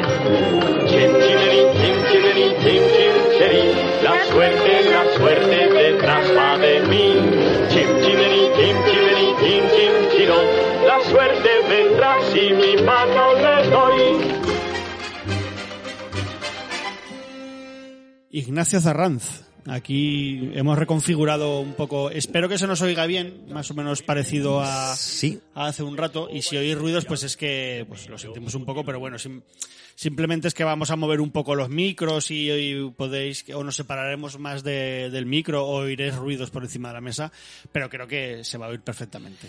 Porque la idea es que encima de la mesa, donde Iván y yo estamos grabando ahora mismo, vamos a tener una serie de revistas de diferentes años, todas ellas de diciembre, ya que estamos en este mes tan señalado, donde escucharemos el mensaje del rey. ¿Qué nos contará? ¿Qué- Ahí está Iván. Antes, antes digo lo de los ruidos. ¿Qué nos Me he contará? puesto nervioso con lo del rey, coño. ¿Qué nos, qué nos contará este año el rey Iván? Pero ¿Dó- el- dónde está su padre y el dinero que ah, se han pues, llevado? hombre, Me pues cago en lo- la lo mar. estaban juzgando en Inglaterra, pero bueno, mejor no hablemos de. Mejor no nos metamos en esos berenjenales no, no, porque hay mucho de qué hablar, amigos oyentes. Y espero que vayáis a disfrutar y estéis muy atentos porque va a ser un rato muy radiofónico, con mucha fotografía mental y con mucha música. Que iremos poniendo música que os va a llevar a, a unos tiempos preciosos, con sus cosas malas, pero que bueno, unos tiempos muy bonitos.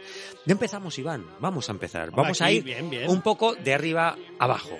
Vamos a plantarnos, que ya son años, en diciembre 2006. Hostia, La revista es son 15 años. Cine y Vídeo y Acción 2006. Pero si eso fue ayer. ¿Cómo que 15 años? ¿Me estás intentando engañar o qué? Sí, sí, te estoy intentando. Porque solo valía dos euros esta revista. Que además siempre euros. regalaban. Bueno, aquí están. Regalaban siempre mogollón de pósters gigantes. Esta gente. Bueno, Iván, cuéntanos. Cine, Vídeo y Acción. ¿Qué salía en la portada de hace 15 años? Pues, joder, me voy a dejar lo, lo- lo que está en grande, lo voy a dejar para el final, pero aquí nos anuncian que mm, va- hay un especial sobre Brian De Palma, cosa que ya me gusta mucho, entrevista a Guillermo del Toro, cosa que también me parece muy interesante, y los estrenos de este mes serán La Dalia Negra, película rara donde las haya, El laberinto del fauno, yo creo que se ha quedado un poco olvidada, pero una película A mí bastante me, me guay. gusta mucho. Y Todos los hombres del rey, que sinceramente no recuerdo qué es, un reportaje sobre Philip K. Dick, que no sé si serán sus libros o sus adaptaciones o las adaptaciones que han hecho de sus novelas, y en portadaza. Aquí con una, una foto que, que- que- que da miedo, eh, tenemos Eragon. Qué, qué Esa- fracaso fue Esa Eragon, ¿eh? adaptación, ¿no? De, no sé si era una trilogía de libros de un chaval súper joven que lo petó mucho en- con los libros de fantasía que escribió y que esto se quedó en, en nada, pero tenía aquí, tenía buen reparto, ¿no? Yo no sé, bueno. Jer- sé. Jeremy Irons por aquí. Señ- señalas porque no recuerdas No cómo se recuerdo llama. el nombre de- del calvo, que además el cantante. John Malkovich. de- John Malkovich, iba a decir el, canta- el que se parece al cantante de Rem, pero sí, sí. Al cantante de Ren, bueno, sí, Sí, cierto sí, aire sí. se da. Pues ahí es lo que tenía, el laberinto del fauno. ¿Te puedes creer que yo la primera vez que veía el laberinto del fauno dije, madre mía, qué aburrimiento? Y la segunda vez que la vi me flipó la leche. Iván me está haciendo señas, porque Iván, claro, en el 2006, hace 15 años, ¿qué se llevaba? ¿Qué tenemos aquí delante nuestro? Pues lo, lo típico de mandar un mensaje al 77722 y podías entre contactar con chicas de aspecto agradable, eh, emoticonos y GIFs que te llegaban a, a la esto y no sé, y tonos, ¿no? Sonidos especiales, tonos para tu móvil, melodías polifónicas y salvapantallas. Hostia. Todo esto, me- menos mal que pasó a mejor vida, ¿eh? Porque anda que no había aquí chanchullo con lo de los mensajicos de manda Madre. 4-4 al no sé qué politono para que te suene Claro, que es que en esta época no, no teníamos internet en el, en el puto móvil. Hace 15 años, pues no lo sé, porque claro, es que hace 15 años, no recuerdo lo que comí ayer, ¿tú te crees que recuerdo yo lo que tenía? Yo Hombre. creo que no, ¿eh? Que no tenemos internet en el móvil. Por, por lo que sale aquí, los, los politonos y las historias, no creo que, que hubiera mucha cosa. Tenemos el reportaje de, de Aragón. ¿Aragón? ¿Aragón? Aragón, Aragón, madre mía. El laberinto Aragón del fauno. Que qué bonito es de color el laberinto del fauno, ¿eh? Sí, es muy Tiene unas es- tonalidades chulísimas. Mira a nivel Verdú. es Qué jovencica estaba. Hace 15 años, madre mía. Luego hizo la del niño de barro, que no sé si la llegaste a No- no he visto Muy eso, recomendada, el niño de no barro. visto me gustó eso. mucho. Esto tiene una cosilla que te quería enseñar. Las fichas estas. Diciembre, diciembre del 2006. Hemos viajado 15 años. Oye, no va a ser nuestra primera Mucho parada. cine clásico aquí también, ¿eh? Aquí tenemos series de TV, Prison Break, lo estaba petando Prison Break. jo, Y cómo se deshinchó esta serie también, ¿eh? Y los protagonistas. Esos los protagonistas, la verdad es que poco han hecho después, ¿eh? Poco, poco. Bueno, el, uno de ellos salía en Blade 3 haciendo de Drácula. Qué vergüenza, madre, Madre mía, mía. qué horror. Historia del cine, capítulo 22, los mitos del terror. Vamos. Este artículo, Es bastante chulo, ¿no? lo que me molaría es hacer, como hacíamos antes en, en fase bonus, y hacer pues un pequeño radio leches leyendo el artículo, me lo edita, me pone musiqueta, porque puede quedar muy guay. Hablan del golem, pues un poquito de los inicios, desde la cosa de- del otro mundo, comentando que por fin, aquí alguien dice, no, no, la cosa de Carpenter está muy guay, porque hay que recordar que la crítica la masacró y aquí en España el ABC hizo una crítica de la cosa de John Carpenter poco menos diciendo que era una puta mierda. Que bueno, son cosas que con el tiempo pues te chirrían el increíble hombre menguante. Vaya peli. Qué peliculón. Que me voló a mí la cabeza. Y creo que es el, el final más desesperador, se podría decir la palabra, o, o, o Sí, horripilante. no, no- no sé si existe, No pero existe, sí. pero, pero tú me entiendes, ¿no? O sea, este señor no, que no va a parar de encoger nunca en, en su puta vida. Es que me parece aterrador cómo acaba esta película. Os he hecho un spoiler, bueno, de una película que tiene 60, 70 años, o sea que tampoco- el que no la ha visto tiempo, No, tiempo ha tenido. La- los eh, ladrones de cuerpos, la original, joder, el remake, qué maravilla con Kiefer Sutherland, eh. Las cuatro No, con Kiefer no, perdón, con Donald Bueno, Sutherland. las cuatro que llegaron a hacer una con Nicole Kidman. Invasión, invasión, y Yo Daniel ni- Craig. Yo esa ni la he visto, pero las, las otras cuatro, hasta la de Abel Ferrara, me parece que tiene cosas chulas. Sin ser guay, me parece que tiene Dis- cosas chulas. Discrepamos con esa, pero con la única. Yo os recomiendo el te remake. aquí Lonchani. Ay, ay, os recomiendo el remake de que, eh, que salía Donald Sutherland. De Qué Kaufman, bueno, ¿no? qué bueno, Creo madre que- mía. Más cosas de la revista para ir cerrando, porque hay muchas, muchas cosas que ver. Tenemos aquí Vienen, unas, vienen como fichas. sí, como pelis. unas pequeñas fichas de la. Hostia, que Clerks 2 e- e- era de este año, ¿eh? ¿O qué? Sí, ahí lo tienes. Estamos no hablando de hace, de hace 16 años. Y mira, y completa, no te quedes atrás, para que la gente se, se compre revistas viejas de, de acción este. Es una revista que en esta época era graciosa, pero que ha ido a, a- a bastante peor, ¿eh? Esta revista. Nunca decaerá tanto como la, Fanta- la Fantastic Magazine, ¿eh? Coño, vaya culo, ¿esto de quién es? Hombre, es la, Johansson, la ¿no? Dalia Negra y la Scarlett Johansson, que, que no estaba nada mal por aquella época, sigue estando guapísima, como bueno, que- es muy joven todavía. Crank, Veneno en la Sangre, ahí con un Ja- Jason Statham. Vaya, vaya dupla buena de películas. Y poquito más, simplemente, ¿qué es lo que había hace 16 años? Oh, fíjate, tu grabador de DVD, me cago en la más. La tecnología de la época. Monster ¿eh? House, peliculón. Peliculón Monster. House. Monster House, muy, muy buena. Fotografías de tus actores favoritos. Pero esto que te las, te las encargas, te las pides por correo y te llegan Te a casa. sí, te la, pues, pues no sé, muy- un negocio un poco extraño, pero La foto, este George Clooney parece que, que está muerto de lo blanco que está. esto tendrías que sacar una un- foto y subirla al Instagram. Se ha fumado un porro a George Clooney. Pero oye, que incluso hace 16 años los héroes ahí estaban, ¿eh? Con, Sí, sí. con una Arnold Schwarzenegger en la portada de, de Depredador para encargarlas y que te llegara a casa. Poquito más tiene esta, esta cine y vídeo y acción. Diciembre de 2006. Aquí lo dejo a un ladico, ¿eh? Vamos con videojuegos, porque te dije, vamos a hablar de un videojuego que hablaré en un futuro, un juego indie muy chulo. Fíjate, aquí tengo una, una revista que me mandó Alberto Moreno Griham. Pero qué revista es esta, tío. Que sepáis que Alberto Moreno Griham ha estado trabajando en la demo con la que estáis flipando de, de Matrix para PlayStation. Fijaros el nivel que tenemos en Sin Rebobinar. Número 9. Última generación. Diciembre de 1995. Pasamos Hostia. del 2006 al 1995. 500 pelas. 500 pesetas, señores. Volvemos a las pesetas. Pero en ¿tú portada, conocías- Virtua Fighter. ¿Conocías esta, No, esta revista? No, de hecho se lo dije a Alberto Moreno, me mandó un paquetón de revistas y le dije, joder, esta revista, esta última generación, que no tengo ni idea de, de qué revista, de dónde ha salido, ¿cómo me ha molado, tío? ¿Cómo me ha molado? Bueno, lo que eh, está ahora mismo esta revista contándonos en diciembre de 1995 son las novedades que llegaban tanto de PlayStation como de Sega Saturn, como de CDI, de 3DO, porque 1995 fue un año muy convulso en cuanto a las consolas, porque había muchas de ellas en batalla y bueno, muchas de ellas se quedaron por, por el camino. Pero aquí venían juegos como Tekken. Fíjate, nos presentan la Jaguar, La Jaguar CD. CD O sea, no fue bastante fracaso el Mega CD, que a mí es una consola o un periférico que me, me flipa.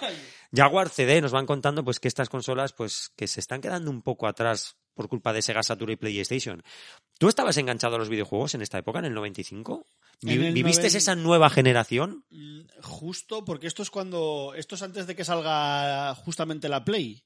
¿La Play 1 o ya había salido? Esto ya? es la Play 1. Esto es la Play 1. Esto es la Play 1. En Yo diciembre esta- del 95 nos están hablando No. de las novedades que llegan de PlayStation. Yo me quedé con Master System. Eh, yo es que creo que en esta época salí mucho, desde los 15, 14 años hasta los 20, 21.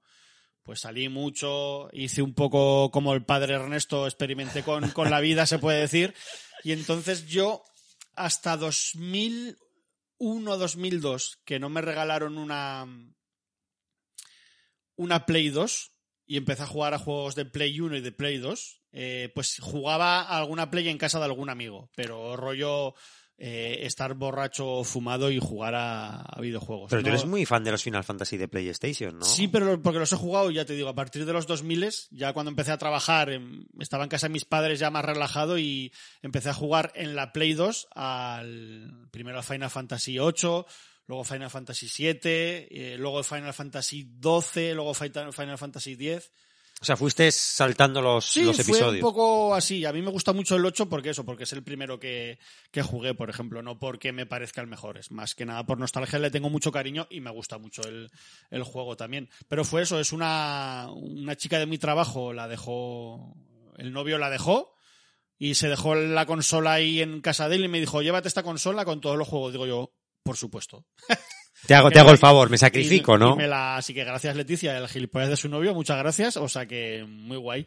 Y, pero sí me pegué, fueron unos años que yo me, me salté todas esas generaciones, estaba a otras cosas. Y seguía jugando a la Master System 2, la verdad, o sea, así de, así de claro. O sea, que la Master System 2 te acompañó durante mucho tiempo, Sí, ¿no? porque a no nivel tuve hasta también estos 2000 no me compré yo mi ordenador con, con el dinero que gané, pues eso, lo más seguro que en las primeras en las primeras las, las primeras pagas que me dieron en el trabajo no me compré ordenador y no, no era mucho de jugar a, a ordenador, la verdad. Nunca Pues- he jugado de ordenador. Pues fíjate que en este 95, claro, estamos hablando de hace pues, otros cuantos años, ¿no?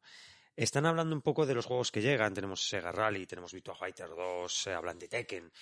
Pero hay mucha gente, sobre todo de esta que está metida en el mundillo retro, que piensa que la PlayStation es la muerte de los videojuegos. Yo estoy, me parece aberrante esa afirmación. Porque gracias a PlayStation. Dicen que esto no es retro también. Es una consola de hace 26 años. No, no, ahí está. O sea, tiene más tiempo la PlayStation para considerarla retro que cuando se empezó a considerar retro el Spectrum. Pero es que la generación de los 32 bits abrió una brecha tremenda. O sea, tenemos los Resident Evil, tenemos los Silent Hill, tenemos todas las sagas que hemos estado, que hemos estado comentando, los Final Fantasy. A mí, mira, uno que no has comentado, el Final Fantasy 9, que me parece un videojuego precioso. Ahora a mí me parece el de los mejores, sí. Es precioso estéticamente Final Fantasy 9. Y aquí van compaginando un poco la muerte de los 16 bits con ese NBA Jam, el Tournament Edition, llegaba Mortal Kombat 3 en 1995, señores. Street Fighter The Movie, qué aberrante es ese juego, qué, qué, qué, malo, madre. Algún error tiene la revista, también te a decir, ¿eh? Lo que quiere decirme Iván es que está la revista la está mirando y de repente se ha encontrado con unas páginas que están del revés y dice que es un, que es un error. No, Iván, esto es promoción. Esto es promoción de Alkaline. Si te das cuenta, aquí promocionan los juegos de, de Alkaline de Sega Saturn. Ah, ah ves, ves, ves, Mortal Kombat 2. PlayStation. Ahí está. o sea que es una revista con su, fíjate, Nicole Kidman.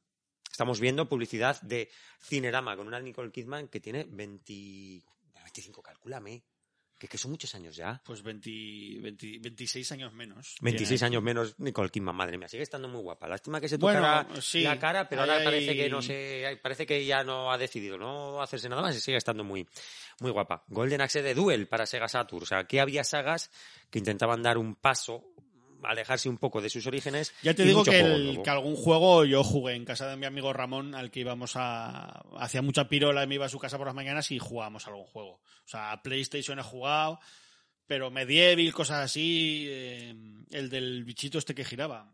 El Crash Bandicoot. El Crash Bandicoot se tiene que estar partiendo el culo la gente. Bueno, yo te, he entendido yo que no soy especialmente listo, todo el mundo te habrá entendido que hablas de Crash Bandicoot. pues un 95 un año que a mí me parece muy guay porque pues ya se asentaba Windows 95, yo siempre he sido usuario de PC, como bien sabes, y venían cosas muy chulas para PC. de decir que que si salimos del contexto en el, del año, sí que es verdad que estos gráficos puede que se hayan quedado los más reguleros de la historia, ¿no? Esta generación. Mm, yo es que con eso tengo una pequeña, una pequeña disertación, ¿no? Es que, yo sin entender, creo que lo más seguro que todo esto era necesario para lo que vino y lo comprendo, pero hombre, es, es, durillo, ¿eh? Pero tú ponte ahora mismo. Que yo en la época flipaba colores. Ponte ¿eh? ahora mismo, no en cuanto a la técnica, pero.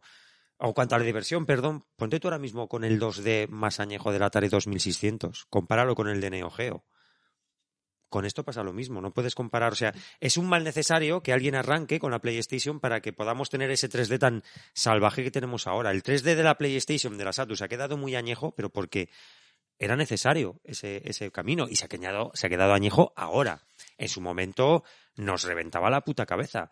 Pero es un poco el camino que hemos tenido con las 2D. Porque claro, la gente cuando habla de 2D habla de Super Nintendo, de Mega Drive, de Neo Geo, que las 2D son mucho más añejas, ¿eh? Pero mucho más. Desde el Atari 2600, tú te pones el Pac-Man de Atari 2600 y dices, madre mía, qué, qué gráficos. Pero la diversión está ahí.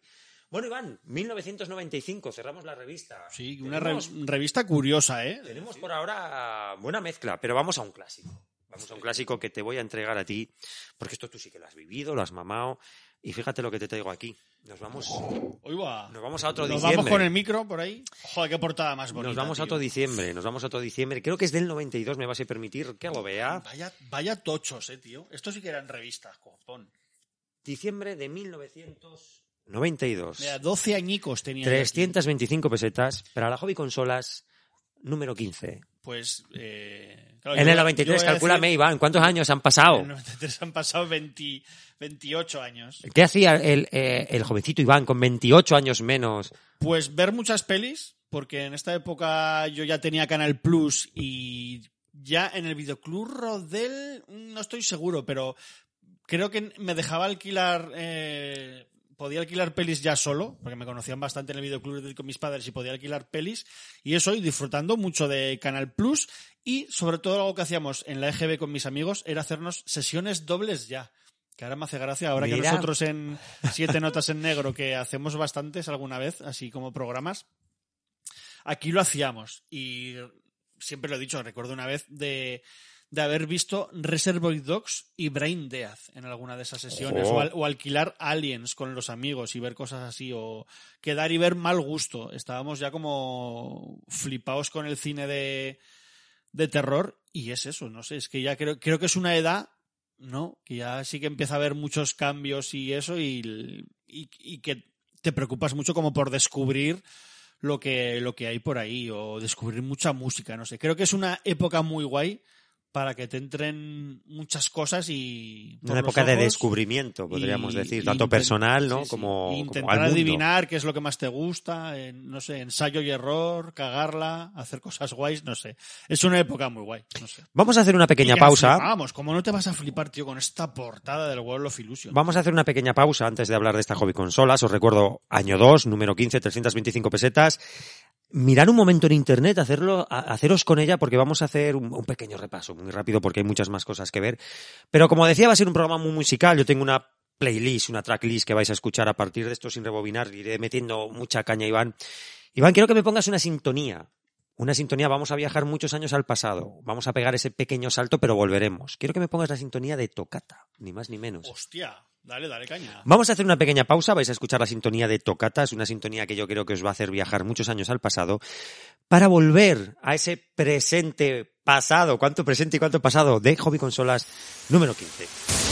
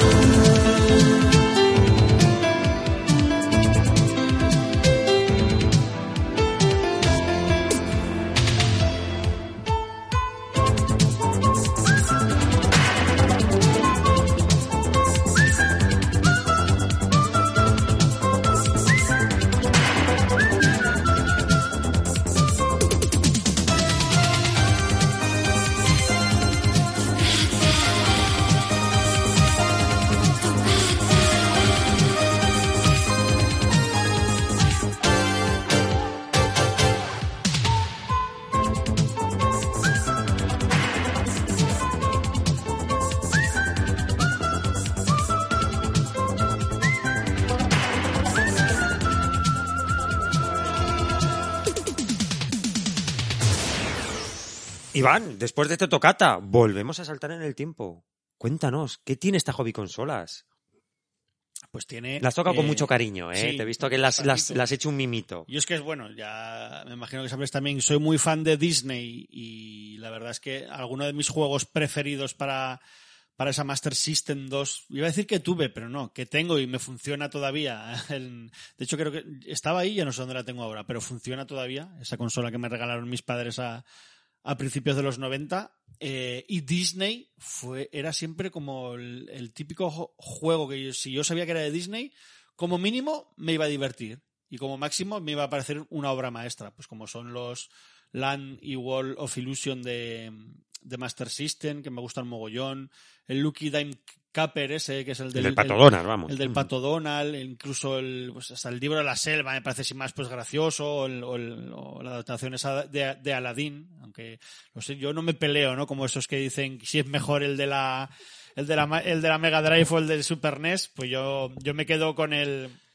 con el de la Master, no por mejor, porque es un poco chungui, pero pues porque es al, al, al que jugué y yo no me quejaba. ¿Cuántas O discusiones que- tontas tenemos en el mundo retro eh, de que es mejor eh, lo que disfrutabas tú, como tú bien estás Claro, diciendo? es que además no, no creo que, sinceramente, no sé, igual sí que, ¿para qué ser objetivo, no? En, en, en algo que son los gustos. Mira que tenemos aquí. Super Aquí, Nintendo Super Nintendo. 16.990. Solo 17.000 pesetas, ¿sabes? Joder. De hace solo, 26 años has dicho? ¿Cuántos has dicho? eh, 28 años. 28 tío. años, ojo, con Street Fighter 2, 28.690 pesetas. Era una, era una pasta para la época. ¿eh? Es que estamos hablando de hace juegos- 28 años. Yo recuerdo eso, cuando me compraron el, la consola, pedí un juego y me compraron mis- le pedí a mis padres el Wonder Boy 3 Y les costó, creo que les costó 10.000 pesetas. Y no lo estoy diciendo de coña, ¿eh? O 8.000 o 9.000 pesetas. Qué desembolso tan brutal hacían nuestros padres. Un videojuego. Menos En- mal que es de los juegos que más me ha gustado en la vida, que si no, tela. Bueno, Iván, vamos a ir moviendo muy rápidamente la hobby consolas porque no vamos a centrarnos en esta exclusivamente. Simplemente es que hemos viajado 28 años, ah, 28 años en el pasado para ver toda la Yo como publicidad sabéis, que llegaba. sí, yo como sabéis no soy muy, o sea, me gusta mucho el videojuego, pero no soy un gran entendido, pero sí que he de decir que me imagino que aquí también está lo eso de lo que a veces ha- hacían críticas rarunas, ¿no? Todas estas Sí. revistas, pero desde luego, o sea, es imposible que a un mico de 10, 11, 14, 15 años no le gustara esta, esta, esta revista en la época porque, o sea, me parece flipante. La cantidad maquetación de colores, la maquetación, es preciosa. lo noventero que es esto, los anuncios a doble, a doble cara, como este de Fíjate. Batman Returns que estamos viendo ahora. O sea, es, es, es muy guay. Sonic 2, bueno, Game Boy, teníamos antes publicidad de la preciosa Game Gear. Aquí también había muchas consolas en liza, quizás... Y muchas veces, a ti no sé si te pasaría, pero yo me compraba consolas, eh, o sea, revistas, muchas veces. Además, casi todas de estas que había solo de Sega me, me salía a comprar. Eh, pero yo luego jugaba mucho a NES en casa de mi primo. O sea, yo no era de los que se quejaba. Yo tenía la que tenía y la tenía porque mis amigos del colegio era la que tenían y así nos intercambiábamos juegos. Y pero disfrutaba mucho de la de la NASA que tenía mi primo, pero que tenía muchos juegos comprados también que, se compraba. Entonces, nunca entendí como esa esa rivalidad, ¿no? Que muchas veces todavía yo creo que hay más ahora que antes. Y es eso, y lo que te iba a decir era que yo me compraba muchas revistas porque a veces tan solo con los juegos que tenía yo estaba contento y el verlo en la revista también era como que me dejaba contento. Era como que tenía algo que pertenecía al videojuego. O sea, no necesitaba, no sé, me gustaba el, investigar sin más. Y me parecía algo guay y no necesitaba, no sé, no me moría por jugar a ese juego. Que ahora cada vez que sale un juego parece que, hostia, si no has jugado me cago en la puta. Mira, yo en eso, en eso diserto contigo y yo creo que mi pensamiento es muy parecido al compañero Rumplot de que primero no yo nunca he vivido esa batalla de, de videojuegos, yo, yo tenía un Spectrum. Cualquier máquina me parecía la, la hostia. Yo he a casa de todo el mundo que me ha invitado para jugar al Amstrad, Master System. La primera consola que yo vi como tal, además del Atari 2600, fue la primera Master System con el Rocky, que es un juego que a mí me, me voló la cabeza. Fíjate que es un juego que se puede considerar regular en muchos aspectos, pero es un juego que me pareció tan bonito. Jugué a la NASA, el Pou lo descubrí en la, en la recreativa y luego la, la conversión de la NASA que me pareció maravillosa. Y yo en eso discrepo contigo. Yo veía los juegos y tenía unas ganas de jugar a todo lo que veía, pero es que los videojuegos han sido tan tan importantes en mi vida, han llenado tanto, tanto mi tiempo de ocio, me han hecho tan feliz que, que ver imágenes de lo que fuera, siempre decir, ¿cómo será? ¿Cómo se jugará? Recuerdo que la primera vez que vi un, Mani- Man- un Maniac Mansion, en la revista decía, ¿cómo, ¿cómo se jugará a esto? Pero, ¿cómo lo moverás? ¿Que ¿Cómo se saltará? Y Iván hacía unas señas mientras, mientras os estaba comentando, que, que parara de mover las hojas un segundo porque, fíjate, War of Illusion, lo que tú estabas comentando sobre lo bonito que es esta revista para los niños, fíjate que screenshots más bien hechas, qué calidad, qué, qué, qué nitidez, qué colorido. Es que tú ves estas imágenes de, de Mickey en las nubes, en esta, en esta alfombra volando con Donald. Es que es tan bonito, es tan dibujo animado que no me extraña que, que, que te fliparan tanto los juegos de, de Disney. Tenían Los un que cuidado eran- para los Los juegos. que tú y yo eran Castle of Illusion y Land of Illusion. ¿no? Claro, estamos hablando de, de Mega Drive, y este el of World es Illusion. para, para Mega Drive. Pues Pues- yo este no he jugado además. Imagínate mira que mira tienes- tengo el Everdrive de Mega Drive. que tienes ¿no? 10, 8 años, 9, 11, 12 y ves esto. Es que se te caen los cojones al suelo. Iván, ya está, puedes seguir pasando que te está diciendo, para, para, ¿qué le dan? Un 95, eh, un 95. Malo, eh, nada. Joder, pues ponle un 100, ¿o qué? Ya, pero bueno, el 100 estaba al alcance de muy pocos, fíjate. Chan, chan. Super Mario Land 6 Golden Coin, porque iba a decir 6 Golden Coin. ¿No? Esto que dices Terminator 2, ¿no? Pues me pasa, me pasa siempre eso. Juegazo de Game Boy que Yo llevaba este la jugué, consola. ¿eh? es Game que esta- Boy, era un juegazo. sí, esto sí. llevaba la Game Boy a otro nivel, porque mira que el, el Mario Land, el primero, es divertidísimo, es la, la monda. Pero es que este parece otra consola diferente. Publicidad para Super Nintendo. Fíjate lo que tenemos aquí, Iván. Pausa, Robocop 3. Robocop 3, una maravilla. Fred Decker. Bien, todo bien. Peliculón, Todo ¿eh? bien. Fíjate que yo la recordaba cutre. Claro, es que además sabían cómo atraer a los, quiero decir, en pleno 92 anuncian la Super Nintendo 2 con Robocop, Spider-Man, eh, ¿quién es ese? Rafael, eh, Bart Simpson y Hulk Hogan. Y, al- Y Robocop 3. Robocop 3. Y al lado una fotito también de Street Fighter 2. Quiero decir, pues claro, si estos eran tus héroes, pues que lo eran, pues te quieres comprar la consola. Sin duda, sin duda. Eso sí, otra cosa es que tus padres pudieran hacer en desembolso tan brutal de esas 30.000 pelas. Sonic O- 2. Utilizaban todos los colores que existían en la época. Sí, ¿verdad? Incluso inventaron algunos. Joven Sí, Consola sí. inventó algún color para dar unas, unas tonalidades muy llamativas para los chavales de, de la época. Me, me encanta que haya tanto, tanta pantalla. Es que me, me flipa. El texto, bueno, pues, joder, va dirigido a un público infantil. Pues, pues no es un texto muy metido en cosas técnicas y demás, pero es un, es un, una maqueta tan colorida. Vemos este Super Mario Kart que tenemos delante. Qué preciosidad de, de, de, de- de fotos, un 96. Oye, todo juego puntuaciones bueno, todo al- juego altísimas, fíjate, de tu Sega Master System. From Usgol, la tan criticada Usgol, a veces merecido, a veces no, fíjate, Gauntlet para Master System. Juegazo, ¿eh? Ojo. Gauntlet es un juego que si te gusta el género está muy guay. Y que yo al Olympic Gold, que está aquí, me pegué unas viciadas de la hostia. Me parecía súper divertido.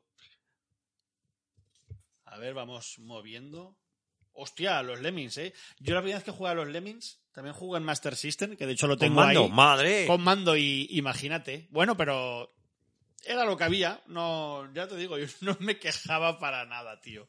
No me quejaba para nada. Al revés, ¿no? Eh, Intentarías exprimir los juegos hasta el máximo posible porque no sabías Sí, cuándo sí. te iba a llegar, cuándo te iba a llegar otro. Gracias al alquiler de los videoclubs que pudimos probar tantas cosas. Yo no si no es por el alquiler. Aún no hemos visto un juego que baje del, del 91, iba a decir del 90, pero no, del 91 de puntuación no baja. Y me mola eso, que sigan anunciando, pues eso, las, las consolas de 8 bits. Que ya te digo que a mí me pasó que yo estaba feliz con los 8 bits en este 92 y era porque todos de clase teníamos la consola y nos podíamos cambiar los juegos. Era algo como muy... Era guay. Hombre, muy típico, ¿no? El, El, el- que era, el que era como el más, el que tenía más, la familia de más pasta de un amigo de clase, era el único que tenía la, la Mega Drive e íbamos a viciarnos ahí al Splatterhouse. Madre mía, qué mal, dos, qué maravilla, Sí, qué, qué- sí. qué- qué pedazo de juego, qué llamativo, era de esos juegos que yo lo veía y, y me cagaba por la pata abajo de ver esas escenas del tío con la máscara de Viernes 13, un arcade maravilloso. Su tercera parte además para Mega Drive con muchos cambios que creo que no llegó a España, también está muy guay, pero le pasa un poco como a Golden Axe 3 en Mega Drive, que está como ahí, Mega Man. Muy Qué olvidado. Qué, bonito, los, los pocos juegos que han, salido, 93. que han salido de, de- Ahora no me sale el nombre. De Game Boy, qué bonitos, macho. Los dos Y qué juegos. chulas las capturas, que, joder, ya con el tiempo te enteras cómo hacían estas cosas y qué difícil era hacer capturas de Game Boy y qué bien se ven, tío, en, en, en esta hobby consolas. No vamos ni por la mitad, Iván va ahí tranquilamente. Sí, No sí, lo siento, ¿eh? No vamos ni por la mitad, Iván se está recreando, yo estoy pasando así un poquillo por encima, no sé si Iván ves alguna cosa que te pueda llamar la atención para saltar a la siguiente. todo, todo, yo el. Menacer, ojo, la pistola de Mega Drive, que tú sacas una pistola, mía. Nintendo saca un bazooka, ¿por qué no? No, esa lucha de, de, de a ver quién la tiene más grande. Yo a Mac, a ver a Ninja. Qué maravilla la conversión de PC, os la aconsejo, prácticamente calcada de la recreativa. Hobby Consolas, pues una revista donde, fíjate, en diciembre del 92, que venían los Reyes, venía el Papá Noel, ¿qué, juegos pediría? La publicidad del, del mail este, ¿cómo se llamaba? Centro Mail, Centro, Centro Mail. Mail. ¿Qué juegos pediría nuestra audiencia? ¿Qué, qué juegos estarían soñando para, para, para comprar? ¿no? ¿Qué, ¿Qué pedirían? Estábamos mirando ahora mismo el catálogo de, de Master System. Qué gran cantidad de adaptaciones de películas. Rambo 3, Cazafantasmas, Indiana Jones y la Última Cruzada. Solo en casa. O sea, era una técnica que hoy día, una, una práctica que hoy día se ha, se ha perdido y que repasamos un poco en el último reto Zaragoza tú y yo. ¿Cómo tiene Zarraz, tío, de, de bien la revista? De cuidado. ¿eh? Es que fíjate, Sí. tengo estas funditas para meter la, Hostia, revista. Lo sentimos por el ruido y si esperemos que se esté oyendo todo bien. Ay, ay, ay, que se oigan los ruidos y cómo pasamos las páginas. Oye, y- la gente estará contenta que de un, un, un, un mesecito sin grabar, pero va a ser un programa Muy variadito, muy variadito. y largo, sí, sí. Vamos a hacer otra cosa. Pausa. Quiero que me pongas la sintonía de una serie para viajar a 1991, diciembre de 1991, para hablar de una revista muy concreta que para mí significa mucho, para Rumplot significa mucho, para Alejandro Ibáñez del mundo del Spectrum significa mucho, y vamos a hablar de qué nos flipaba a los chavales en el 91. Me vas a poner la sintonía, que yo no digo cuál, y luego hablamos de la serie.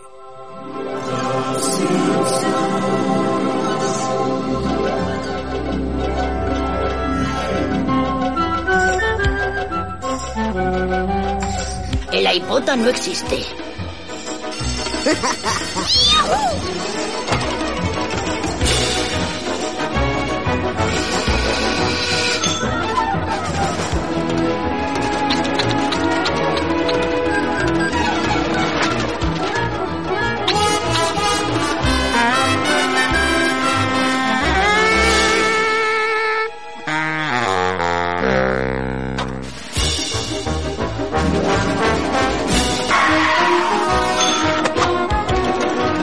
tonto.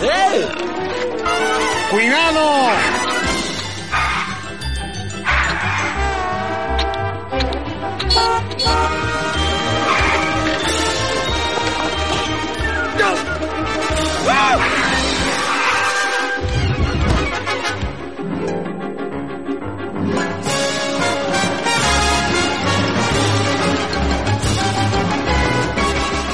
No sé si la gente sabe qué serie es, ¿eh? No, no, no lo creo. Es una serie ahí que pasó por debajo del radar. Y nos vamos a diciembre de 1991, la Hostia, revista está- eh, Micro Hobby. Esa finica, esta revista, ¿eh? Hombre, al lado de Hobby Consolas y no se llevan tanto.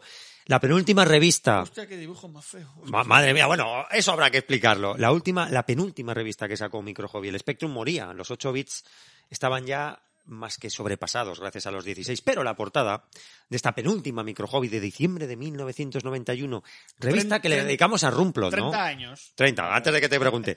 Le dedicamos esta sección a, a Rumplot. Sí.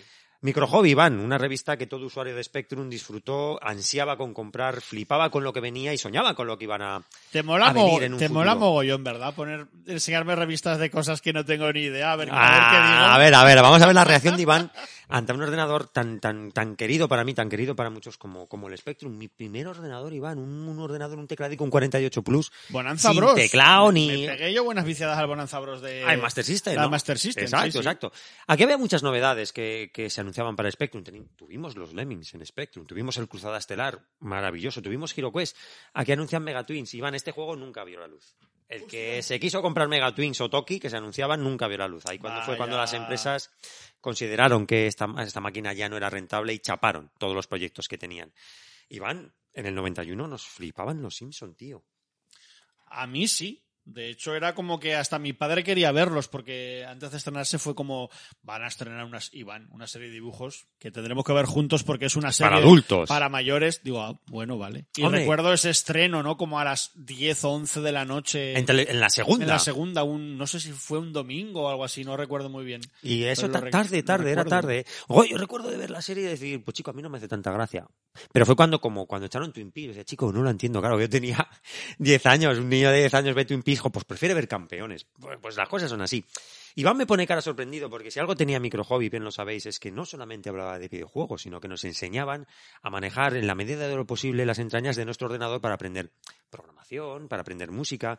Bueno, aquí tenemos editor de envolventes. Había una persona que, que es Ignacio Prini, que es una persona, es, es un tío majísimo, que se convirtió en parte de esta revista porque él mandaba muchas eh, adaptaciones de Jean-Michel Jarre y todas, todas las, eh, todos los meses tenías a este Ignacio Prini que cuando yo compraba microjuegos yo no sabía quién era esta persona, pues con el tiempo en Twitter lo conocí y resultó ser un tío majísimo. Sin ser parte del staff de, de Microhobby se hizo un, hay un huequico. Poquito más en esta revista porque, claro, viene el final de del mundo de los Parece 8 bits. más seriota que es más hobby seriota, consolas, es totalmente pero cosa diferente que me, a hobby que me consolas. parece guay. Es que fíjate lo que tenemos aquí para hacer nuestros aquí. programas, Oh. a, a programar en, en Basic, madre mía. O sea que era una, esta revista es que era muy diferente. ¿Qué es lo que yo quería que vieras, Iván? Vamos a echar un poquito para atrás.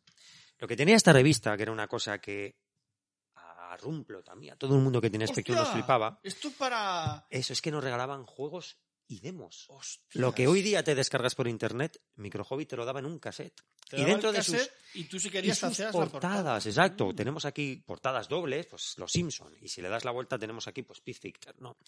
Esta era nuestra nuestro internet, ¿no? Nuestra manera de descubrir todas esas novedades que llegaban. Regalaban juegos completos a un precio, Bueno, pero por 550 pesetas yo creo que está regalaban guay, ¿eh? juegos que si tú te comprabas, tú puedes buscar aquí, por ejemplo, Army Moves, igual te valía 395 pesetas. Pues por dos euros más te llevas la revista, la Army Moves, y te llevabas un par de demos con las novedades que venían en ese momento. Cuando venía Navidad, Microhobby tenía una costumbre preciosa, era de regalar un número especial. Viajamos hacia 1989, no he traído la revista porque esa revista es muy especial para Rumplot. Y en esa revista se incluía la demo de Moonwalker, de Cazafantasmas 2, de Indiana. Jones y la última cruzada.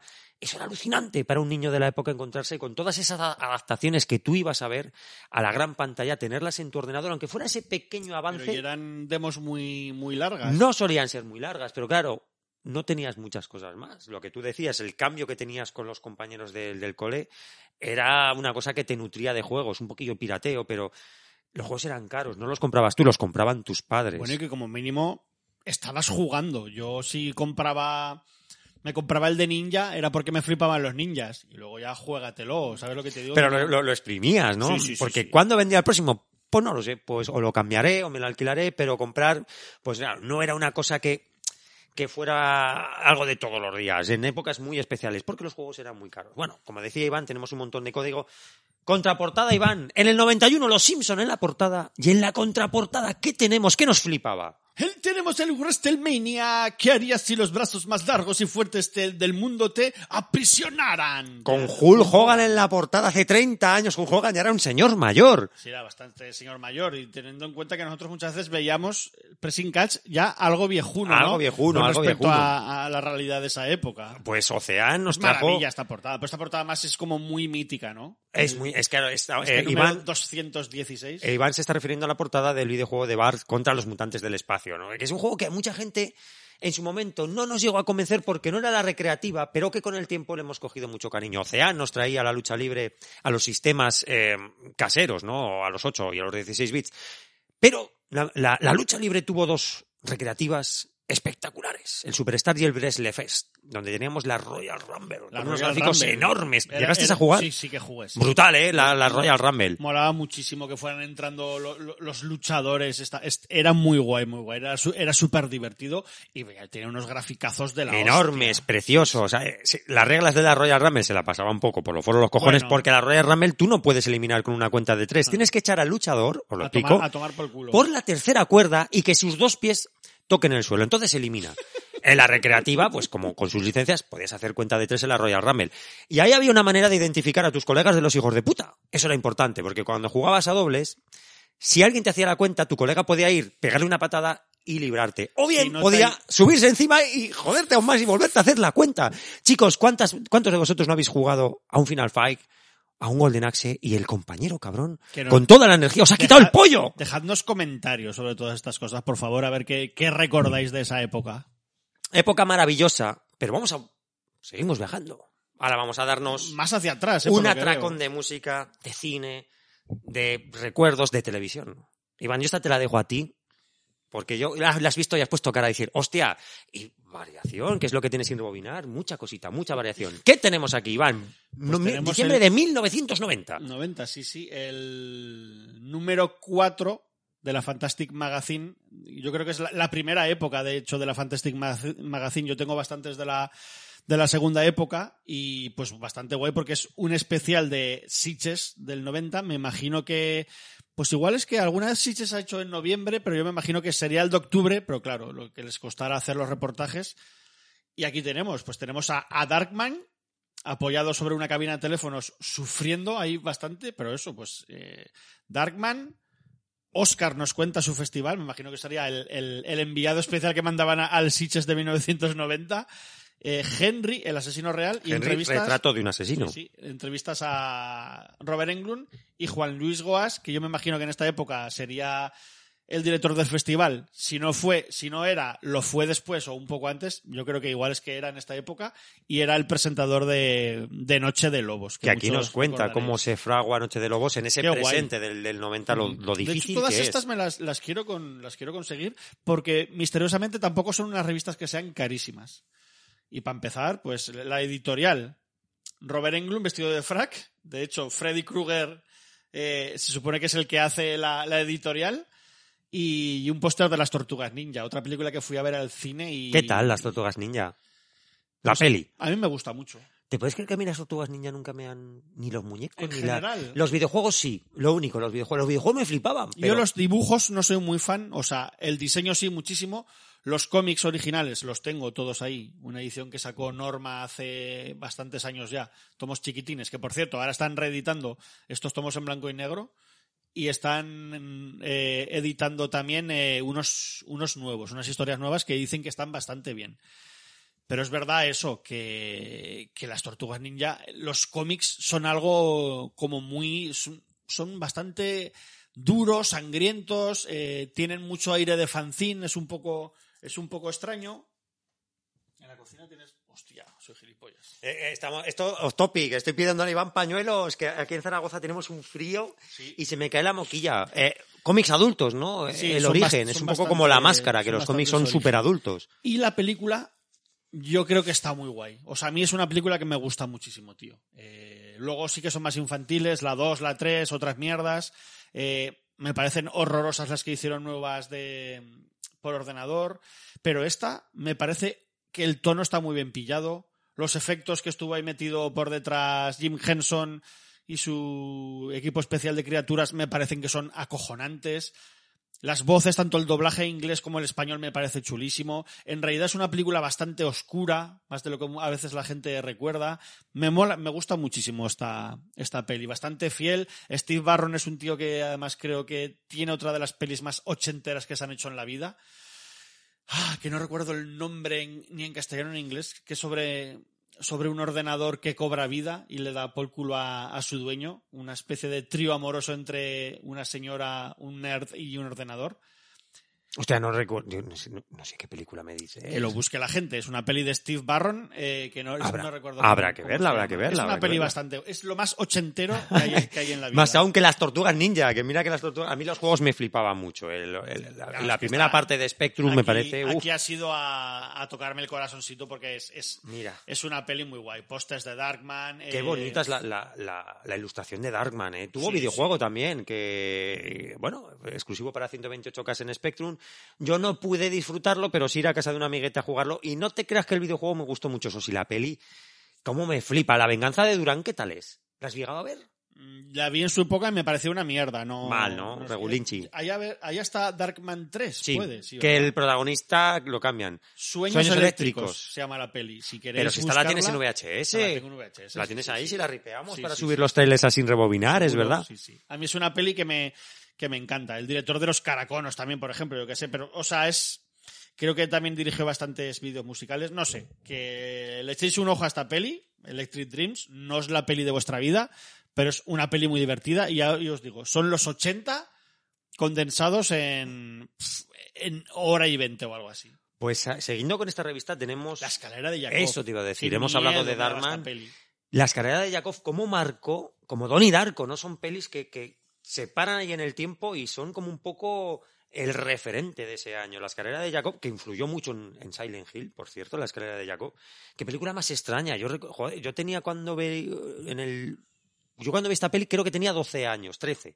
Yo no me Da- enteré de, de nada, ¿eh? No me enteré de bastante- un pimiento. Da bastante mal rollo, pero bastante mal rollo. La novia de Reanimator tenemos aquí. Qué loca y qué divertida es. Ese ojo con dedos, madre mía. bastante bien esta revista también. También, ¿eh? si me la compré aquí en Zaragoza antes del, del maldito COVID, hubo un par de, de mercadillos, el de las pulgas, por Sí. ejemplo, y ahí pues había un puestecico donde tenía las revistas como las ves, y el tío, como me vio que me interesaba, me las dejó a un precio, igual me llevé 50, eso sí, pero me las dejó, yo que sé, a 30, a 30 euros, y fíjate, las tiene nuevas, totalmente. Sí, sí, aquí está la entrevista a Juan Luis Goas y e- era el director de Sitges en este año 90. Ángel Sala tenemos ahí también. Muy, muy gracioso que justo el, el que hace el que hace la entrevista es Ángel Sala, que es el actual director del Festival de Sitges. Qué vueltas, qué vueltas da, da la vida, Me parece ¿no? bastante curioso. Si hace poco tiene un, Ángel Sala tiene un podcast con tres organizadores más del Festival de Sitges, eh, Desiree de Fez y dos compañeros más.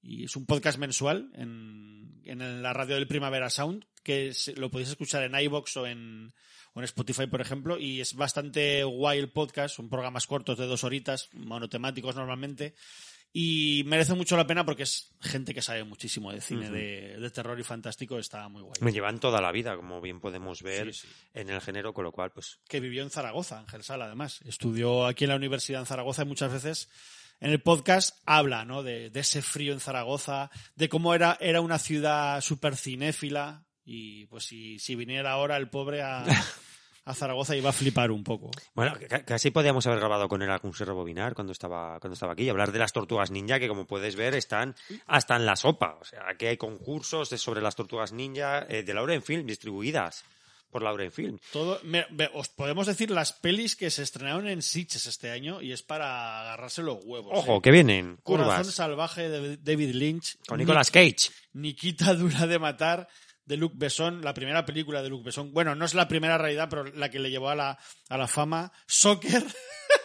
de Pausa. Wes Craven. Pausa. ¿Soccer sí o no?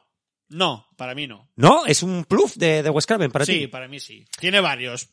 Yo es que plus Wes Craven. ¿eh? Soccer para mí es como las ideas eliminadas de Pesadilla en el Street. Es todo esto que no mola, lo vamos a meter en Soccer. Y no me desagrada la peli, ¿eh? Pero para mí casi que no también. Buah. Robocop 2, ¿Sí o no, Robocop 2? sí. Robocop 2, sí. Venga, sí. Robocop 3, sí también. Qué Sí, demonios. Y no, sí. no lo digo por hacer la gracia, ¿eh? Que Robocop 3 la vi hace más o menos poco otra vez y, joder, me flipó el disparate pirotécnico que hay. Yo la recordaba como supercutre Lo peor, una que tienen, mierda. lo peor que tienen estas pelis es que se enfrentan a uno de los mayores tótems del cine fantástico de la historia, como es Robocop o cualquier cosa que haya dirigido Verhoeven. Paul Verhoeven, claro. Mirror, que no sé qué peli es esta, de María Sargent. El Exorcista 3, la de William Pet- Peteblati, bastante, bastante curiosa. Se dice que una de las escenas más icónicas y que más terror da del cine es una escena del Exorcista 3, donde una monja con unas tijeras enormes persigue al, al protagonista. Es un segundo, pero cuando se hacen estos top de escenas eh, míticas, siempre sale el Exorcista 3. La 2, el hereje, es terrible. Es una, una abominación a la altura de los Inmortales 2. La 3 no me acuerdo, Iván. ¿Qué? ¿La vuelvo a ver o, o qué? Yo creo que sí, que es bastante interesante. No la tendrás en VHS para ripear y subir al canal de Sin Rebobinar. Hostia, pues creo que no, pero podemos. Hace mucho que no compro VHS, Ignacio. Mejor, Un poco que desencantado, pero. Mal- mala, mala práctica sí. ahora mismo. Basket Case 2 se estrenó. Eh, tenemos también Adrenaline, que esto es una peli eh, bastante rara. Se estrenó aquí, ¿eh? por eso es mucha gente que la conoce. Era como una peli de episodios, mira, como ahora que está tan, tan de moda, eh, de cine francés de terror. Que de hecho Alain Robac es alguien que hizo alguna peli por ahí que me, que me mola, creo que es el director de Baby Blood, aquí lo pone. Y creo que había más gente por aquí interesante haciendo, pues eso, una peli de, de cortometrajes. Mira, que yo no sabía ni que se había estrenado aquí. Ahí está Baby Blood, que es la peli que acabo de decir yo, que es, Justo, la es que una, acabas de mencionar. es una peli bastante curiosa sobre una señora embarazada de un extraterrestre y tiene en su vientre un monstruo que le pide sangre todo el rato. Es una peli muy guay. Hardware, ¿no? Como una peli de culto de, de Richard Stanley, que esta si la veis en VHS es una peli tan oscura Que se ve que no se ve absolutamente nada.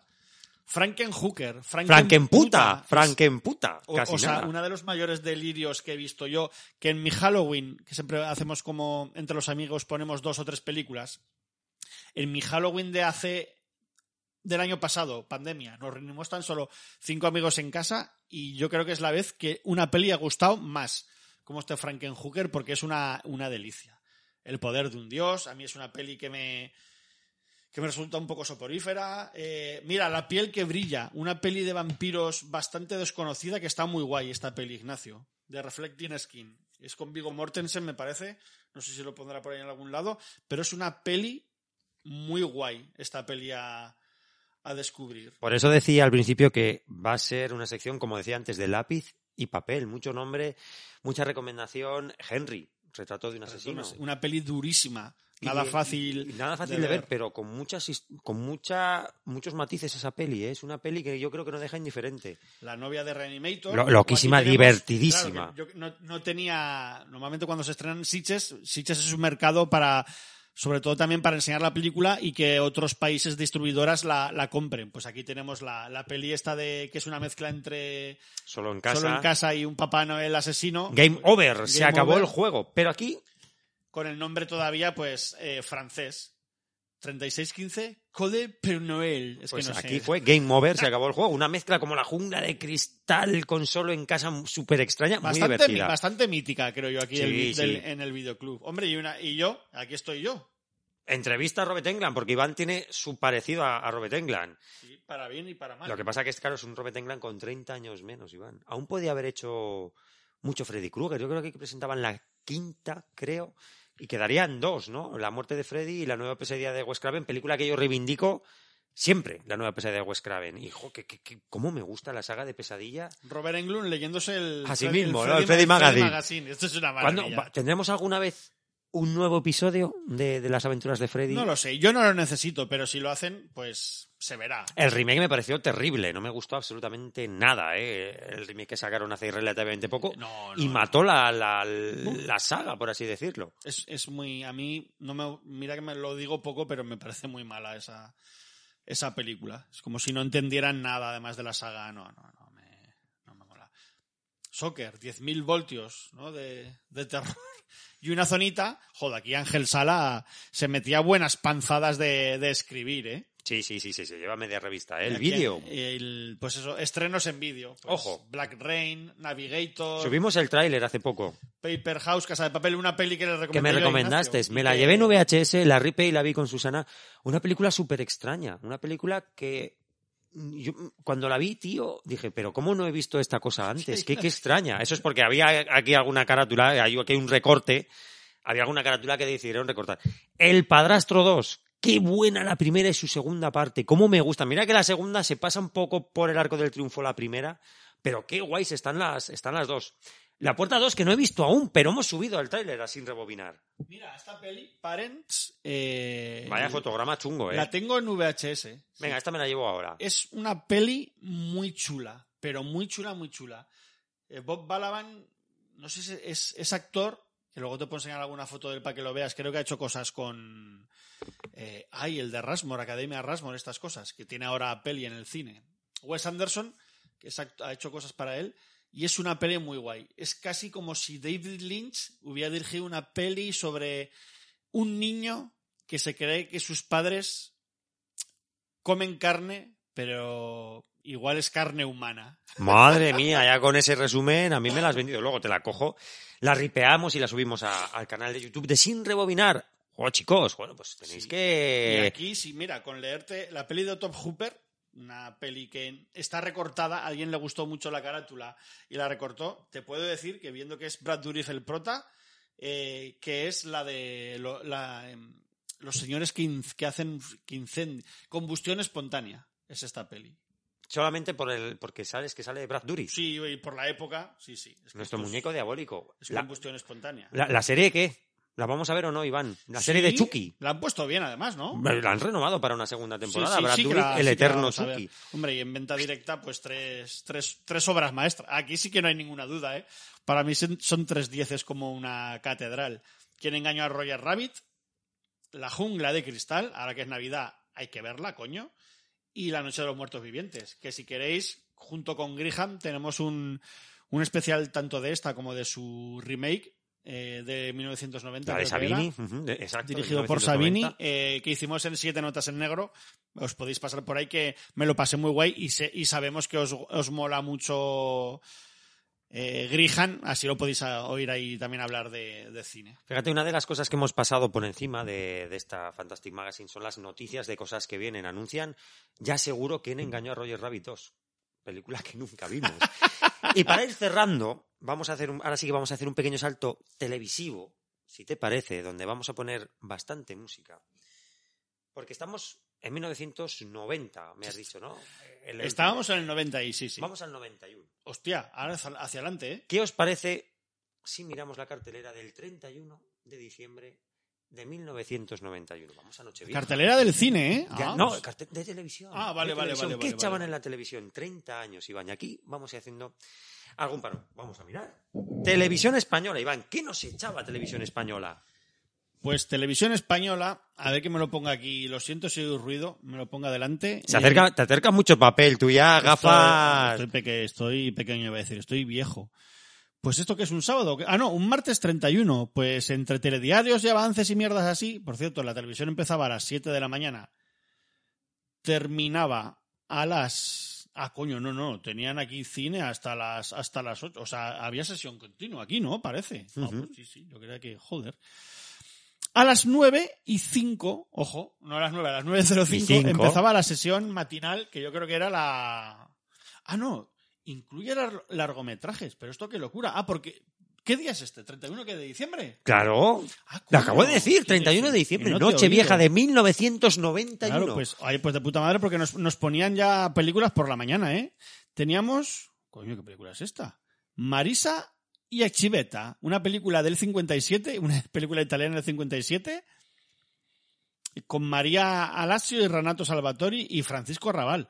Pues la verdad es que no sé, no sé lo que es eso, pero sí De que sé que después, en esta sesión doble, hacían, echaban Herbie, Herbie. en el Gran Per- Premio de Monte Carlo. Que hemos subido el tráiler sin rebobinar. ¿Ah, de sí? Francisco Joder. Rabal ya pueden haber echado la invasión de los zombies atómicos o qué. o quizás no era ahora, que luego vemos la montaña del dios eso te iba a caníbal. decir, que como luego se van equivocando, vete a saber tú lo que es bueno y lo que es malo. Eh, luego tenemos informativos y a las cuatro y media, después de Rubí, sobre todo que no falte la, la telenovela en aquella época, teníamos, eh, perdón que voy a estornudar. Ay, Eh, Que voy a toser más que estornudar. Sí, sí. Vacaciones de cine. La sesión de cine era El hipódromo es mío. Una película del 85. ni idea. Que yo no tengo ni idea qué es eso, tío. Ojo, El pero que estamos en, en Nochevieja, el hipódromo. ¿Qué más había por ahí? Eh, te- avance tele... Joder, mucho telediario, ¿eh? Eso sí, me he saltado No te rías que es peor. A las, a las 2 de la tarde había habido No te rías que es peor. Eh, y teníamos a las 6 Juega con nosotros. Yo me imagino que será un programa infantil un poco contenedor en el que también ponen mm, los cuentos de Yuppie y mucho cuento. Como dos... La verdad es que los cuentos de Yuppie no sé qué. Si es Ni idea. era- si es que era Yuppie haciendo no cuentos. lo sé, igual alguien que tenga un poco más de edad que viera ese programa a ver si se acuerda, porque yo ambos los tengo totalmente olvidadísimos. Yuppie se va a Ah, cascársela al una nave espacial, ¿no? O algo así era. Vamos todos con él a cascárnosla también. Ya llegó, ya está aquí. No, ya está aquí, ya llegó. Que la madre de Yuppie nos descubrió, las pajas de Yuppie. La madre que me, me- Había que una me la he cantado mal, pero yo recuerdo que Esto es como Sabrina... Sabrina no tiene metralleta, dispara con las tetas. Sí, O sí, Esas sí, rimas de los hermanos Pinzones. Hostia, ya te digo, no sé si sería algo muy de España o era de, de mi barrio, pero se hacían chistes así. Y, claro, aquí me has puesto que a las 19.35 teníamos V. Chan, chan, chan, chan, chan, chan, chan, chan, chan, chan, chan. Pausa. Sintonía de V.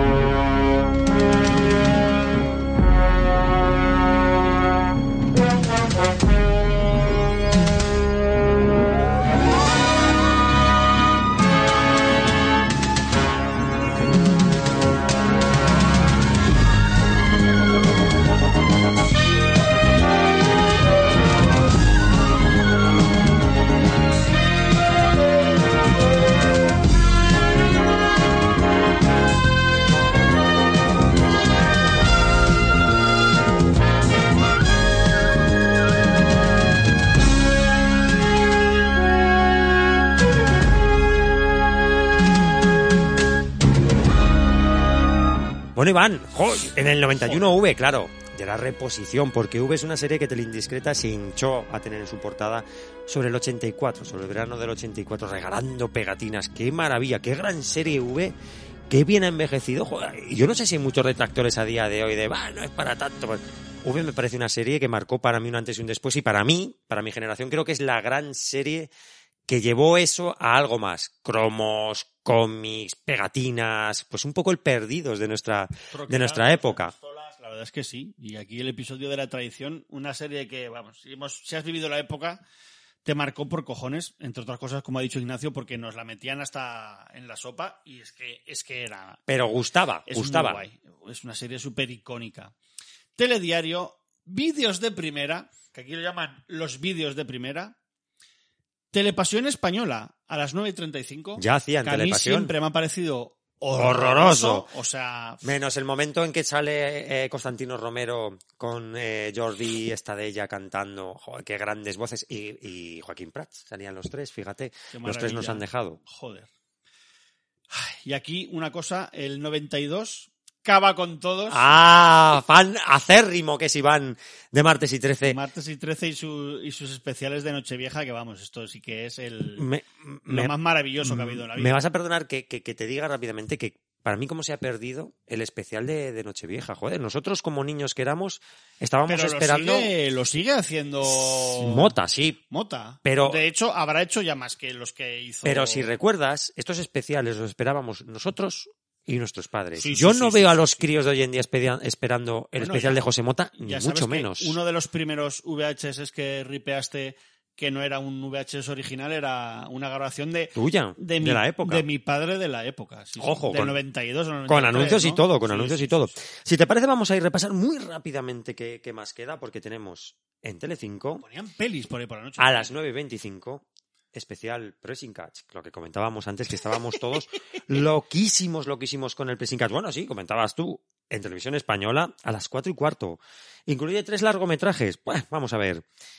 El tiempo se detiene, Muy bien. Toña Machetes y la otra Divina Locura. Creo que no conozco ninguna. Ni una, ni Creo, una. Creo. Ni una. Bueno, volviendo a Telecinco, tenemos a mediodía alegría. Hostia. Remington Steel a las a la una a la una y media. Remington Madre que también sería, yo lo veía en la 2 cuando era niño, esto sería otra una reposición. Una reposición, seguramente. sí. Vamos a las 5.25. Super guay. ¿Qué incluía Super guay en ese 90? ¿Lo En pone? ese 91, perdón. ¿Lo pone? Los pitufos, Muy bien. Flipper Bueno, y sintonía.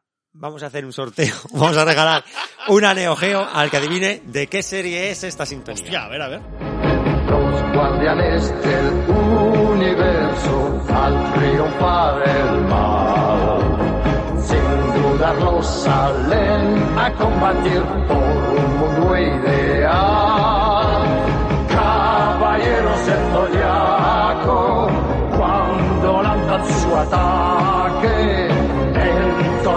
Contra su canción, la canción de los héroes. Los guardianes. Creo que has tenido, ya has tenido que dar eh, pues, 300 neogeos. que Más, los- más o menos, ¿verdad? Sí, A las doce y media en Telecinco, cine especial, le llamaban la madrina. Lina Morgan, ¿es esto? Lina Morgan Freeman. La 2, la, televis- la segunda cadena, también tenía pues su- sus contenedores con el fabuloso mundo de Fleischer, la corona mágica, que no me gusta nada. La captura de Hanstor, ¿qué serie es esa, por Dios? No tengo ni idea, voy hasta a buscar alguna imagen. A ver, que, a ver, mientras busca Iván, os voy relatando muy rápidamente, porque Canal Plus emitía Maravilla. Ahí será todo bueno, ¿eh? Acuérdate Hombre, fíjate, tenemos. Estoy buscándolo, estoy buscándolo. A las 2. A las 12, perdón, a las 12 de la noche, Mr. Bean. A las 12 y 25, Gran Bora de Fuego. A las 4 y 12, Las Amistades Peligrosas. Pero yendo un poquito atrás, tenemos avance los 40 principales, redacción, piezas de humor. No sé, para ser Nochevieja, quizás aquí Canal Plus no metió mucha cosa. Mucha cosa interesante. Estaban, de, estaban de vacaciones, eran los únicos listos. Y para terminar, Antena 3 con su farmacia de guardia especial, la merienda, que esto es un es contenedor, pero yo no recuerdo lo que echaban y no lo pone. Me cago en la mar. Ya a las 9.45, gracias 91, martes y 13, ni te cases ni te embarques. Ahí teníamos martes y 13 por partida doble. Es que la captura de Hanstor es un episodio de la corona mágica. Ah, Cago en amigo, la vale, de ahí me cago. Es que la corona mágica, sinceramente, no, no me gusta. Y ahora voy a coger, Iván, Dale Se- caña. Seguimos. Estamos en 1991. El 20 del 12 de 1986. ¿Qué emitirían Yo tenía seis años y tú ocho, ¿no? el culo tabrocho? Lo siento, pero... Joder, mira que me ha aguantado la, la rima del 5 que le has dicho cuatro veces. y aquí vamos a poner varias musiquetas. Todas dedicadas a Felipón, a nuestro Felipe, fotógrafo oficial, Dale Felipe. caña ahí. En la primera cadena, el sábado 20, a la 1.75 veíamos los Ewoks. Somos los I, I, I, I, I. ¿Quieres que ponga la canción o te vale? Tienes con- que poner la, la- la sintonía. A ver, a ver cómo suena. Somos los I, I, I, I, Ewoks, en el bosque nos encontrarás. Somos los I, I, I, I, Ewoks, en el bosque nos encontrarás. Somos Pero es que Televisión Española, antes de poner los Ewoks, a las 11 teníamos la bola de cristal. Hostia.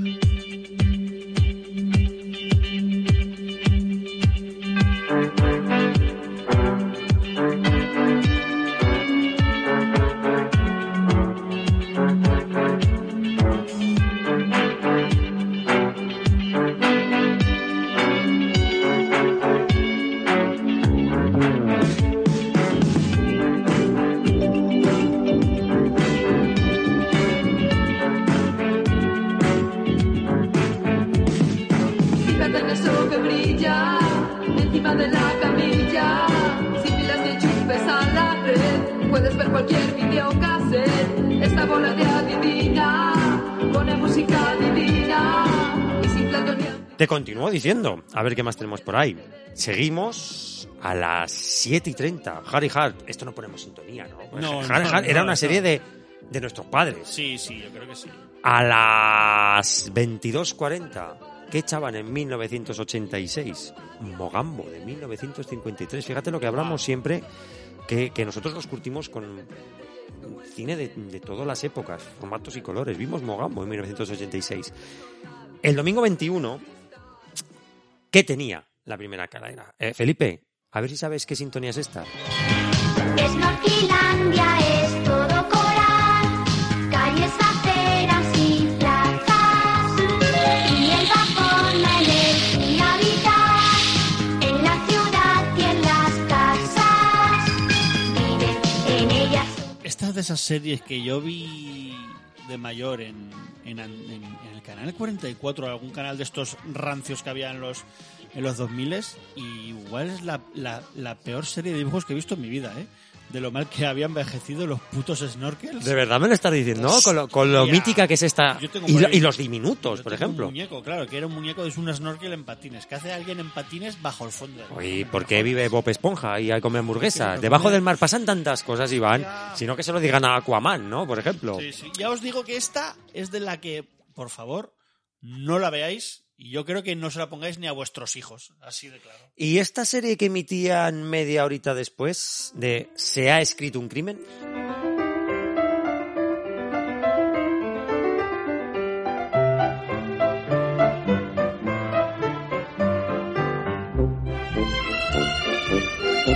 No sé si, no sé si lo, he lo he escuchado en algún podcast o lo hablamos con, con Bolinsky eh, en algún podcast que un mundo paralelo en el que en el que ¿cómo se llamaba la Fletcher? Jessica Fletcher. Jessica Fletcher en realidad es la que iba matando a todo el mundo y luego iba, iba echando la mierda a los demás. Porque no es normal que donde iba esta señora ocurría O algo. sea, era el presau, ¿no? Siempre estaba ahí metida Jessica Siempre Fletcher por el medio. La, la asesina de verdad. Segundo programa y vamos a ir terminando de poner sintonías, pero hay que poner un par. La primera sería a las 16.50. Candy Candy. Si me buscas tú a mí, me podrás encontrar. Yo te espero aquí y aquí. Este es mi lugar. Si quieres reír, descubre la alegría de soñar.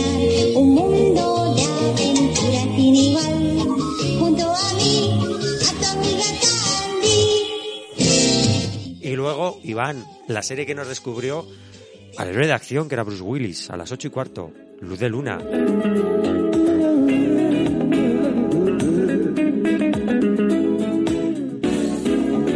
Luz de luna.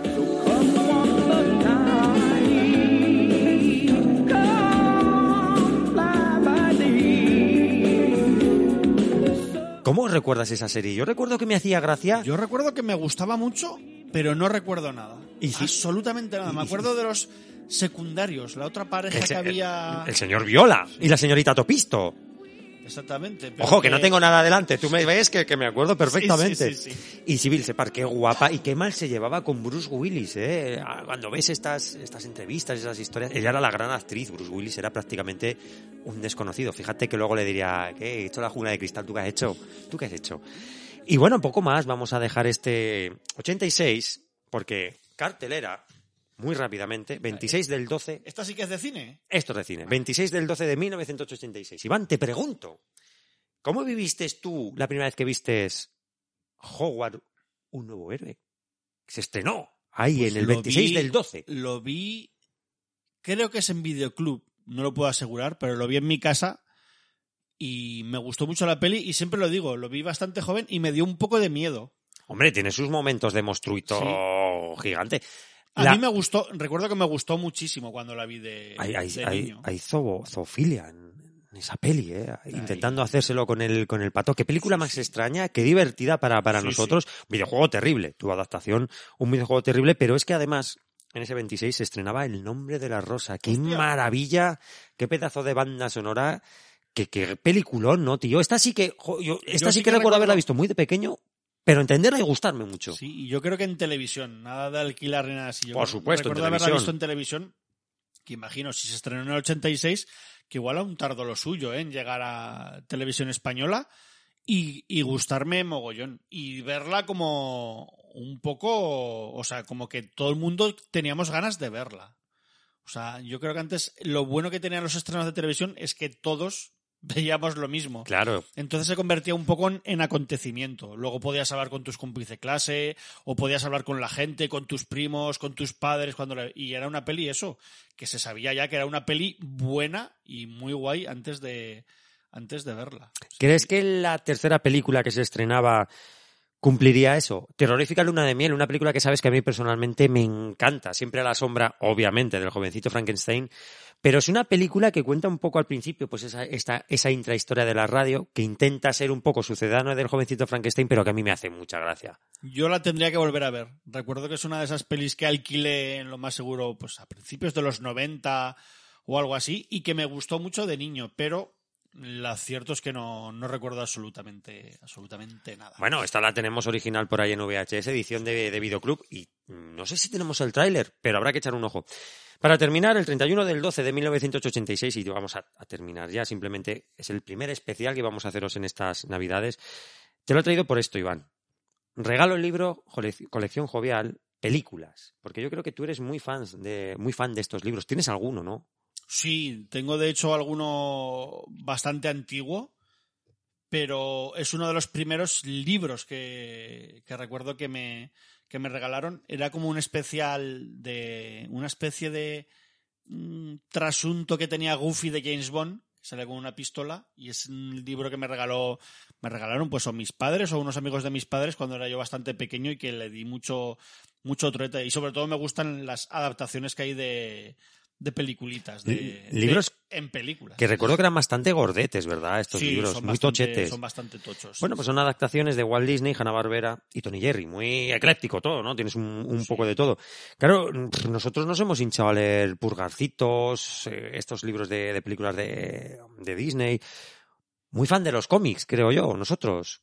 Sí, igual hay que hacer algún. Igual hay que hacer algún especial y hay que decir a la audiencia que a pesar de que ya tenemos varios audios, que nos manden sus recuerdos de sus cómics favoritos de la infancia. O sea, ¿qué, qué cómics recordáis que os marcaron eh, personalmente? Cualquiera que me lleve escuchando en estos 12 años sabe que a mí las Secret Wars me flipan y hablaremos de ellas. Muy rápidamente, ¿tú qué se te viene a la cabeza de cómics? Yo, sabes que. el- no- Super López, Super. López. Super López. No, no tengo que pensar mucho. Porque me que- decías que tu fan de los superhéroes no eras, ¿no? No, yo De nada. Spiderman, no quizás. me- no me pero me hice ya bastante más de mayor, como con 13 14 in- in- intenté investigar un poco, pero yo no entendía, eh, y hablaremos más, más en profundidad cuando hablemos de, de este tema en el especial TVOs y cómics que nos marcaron, que haremos en, pues me imagino que a pri- a primer- en, en enero, ¿no?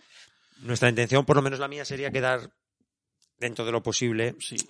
para hacer una grabación más. Me molaría mucho, sobre todo el especial de anuncios de, de anuncios. de Al menos televisión. que salga para, para Reyes, ¿no? Que, que, que pegaría, Yo si pues. pudiera, si pudiera salir antes de... Me estoy viniendo muy arriba, ¿eh? Antes de Nochevieja.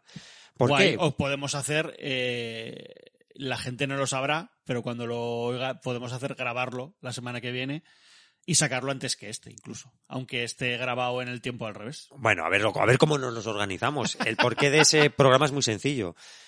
A lo que hemos dicho al principio, gracias a vosotros hemos recopilado un montón de anuncios televisivos y de navideños, todos muy clásicos. Y bueno, pues hablar de esas cosas que tanto nos gustan de la Navidad, porque yo creo que tú también eres muy fan de la, de la Navidad. Yo cada día más, fíjate. A mí me gusta. Yo comprendo que hay mucha gente que no le gusta, sobre todo, pues, pues eso, cuando mis padres ya no les gusta celebrarla, pues ya no, a mi madre, pues eso, no le queda ya pues ninguno de sus padres, no están mis abuelos. Yo creo que es una festividad que conforme pasan los años, la gente le gusta menos, porque significa mucho celebrar, celebrarla en familia y cada vez, pues la verdad es que va faltando familia, pero a mí sí que es una festividad que me hace, me hace feliz en especial. La tengo muy ligada al cine, que es algo que me gusta, a leer muchos libros y a leer muchos tebeos y la verdad es que no, no me puedo quitar esos recuerdos de la cabeza y me gusta. Yo creo que también es una y me gusta que se disfrace un poco la, la ciudad, ¿no? Que nos intentemos engañar un poco.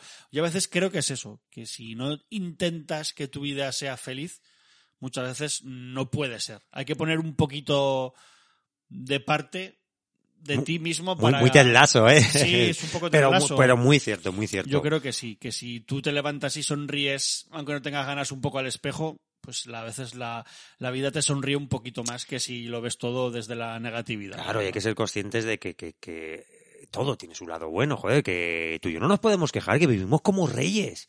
Tenemos lo que nos gusta, tenemos este podcast, este sin rebobinar, que vamos a ir dando por, por cerrado. Yo te iba a decir Lo que... que no, no acababa antes de lo de eso, que yo no entendía muchas cosas de los Perdón. de los tebeos de superhéroes, porque como había una continuidad muchas veces tan larga, eso de que me comprara el número 32 y no sabía hacia dónde iba a ir ni de dónde venía, pero bueno.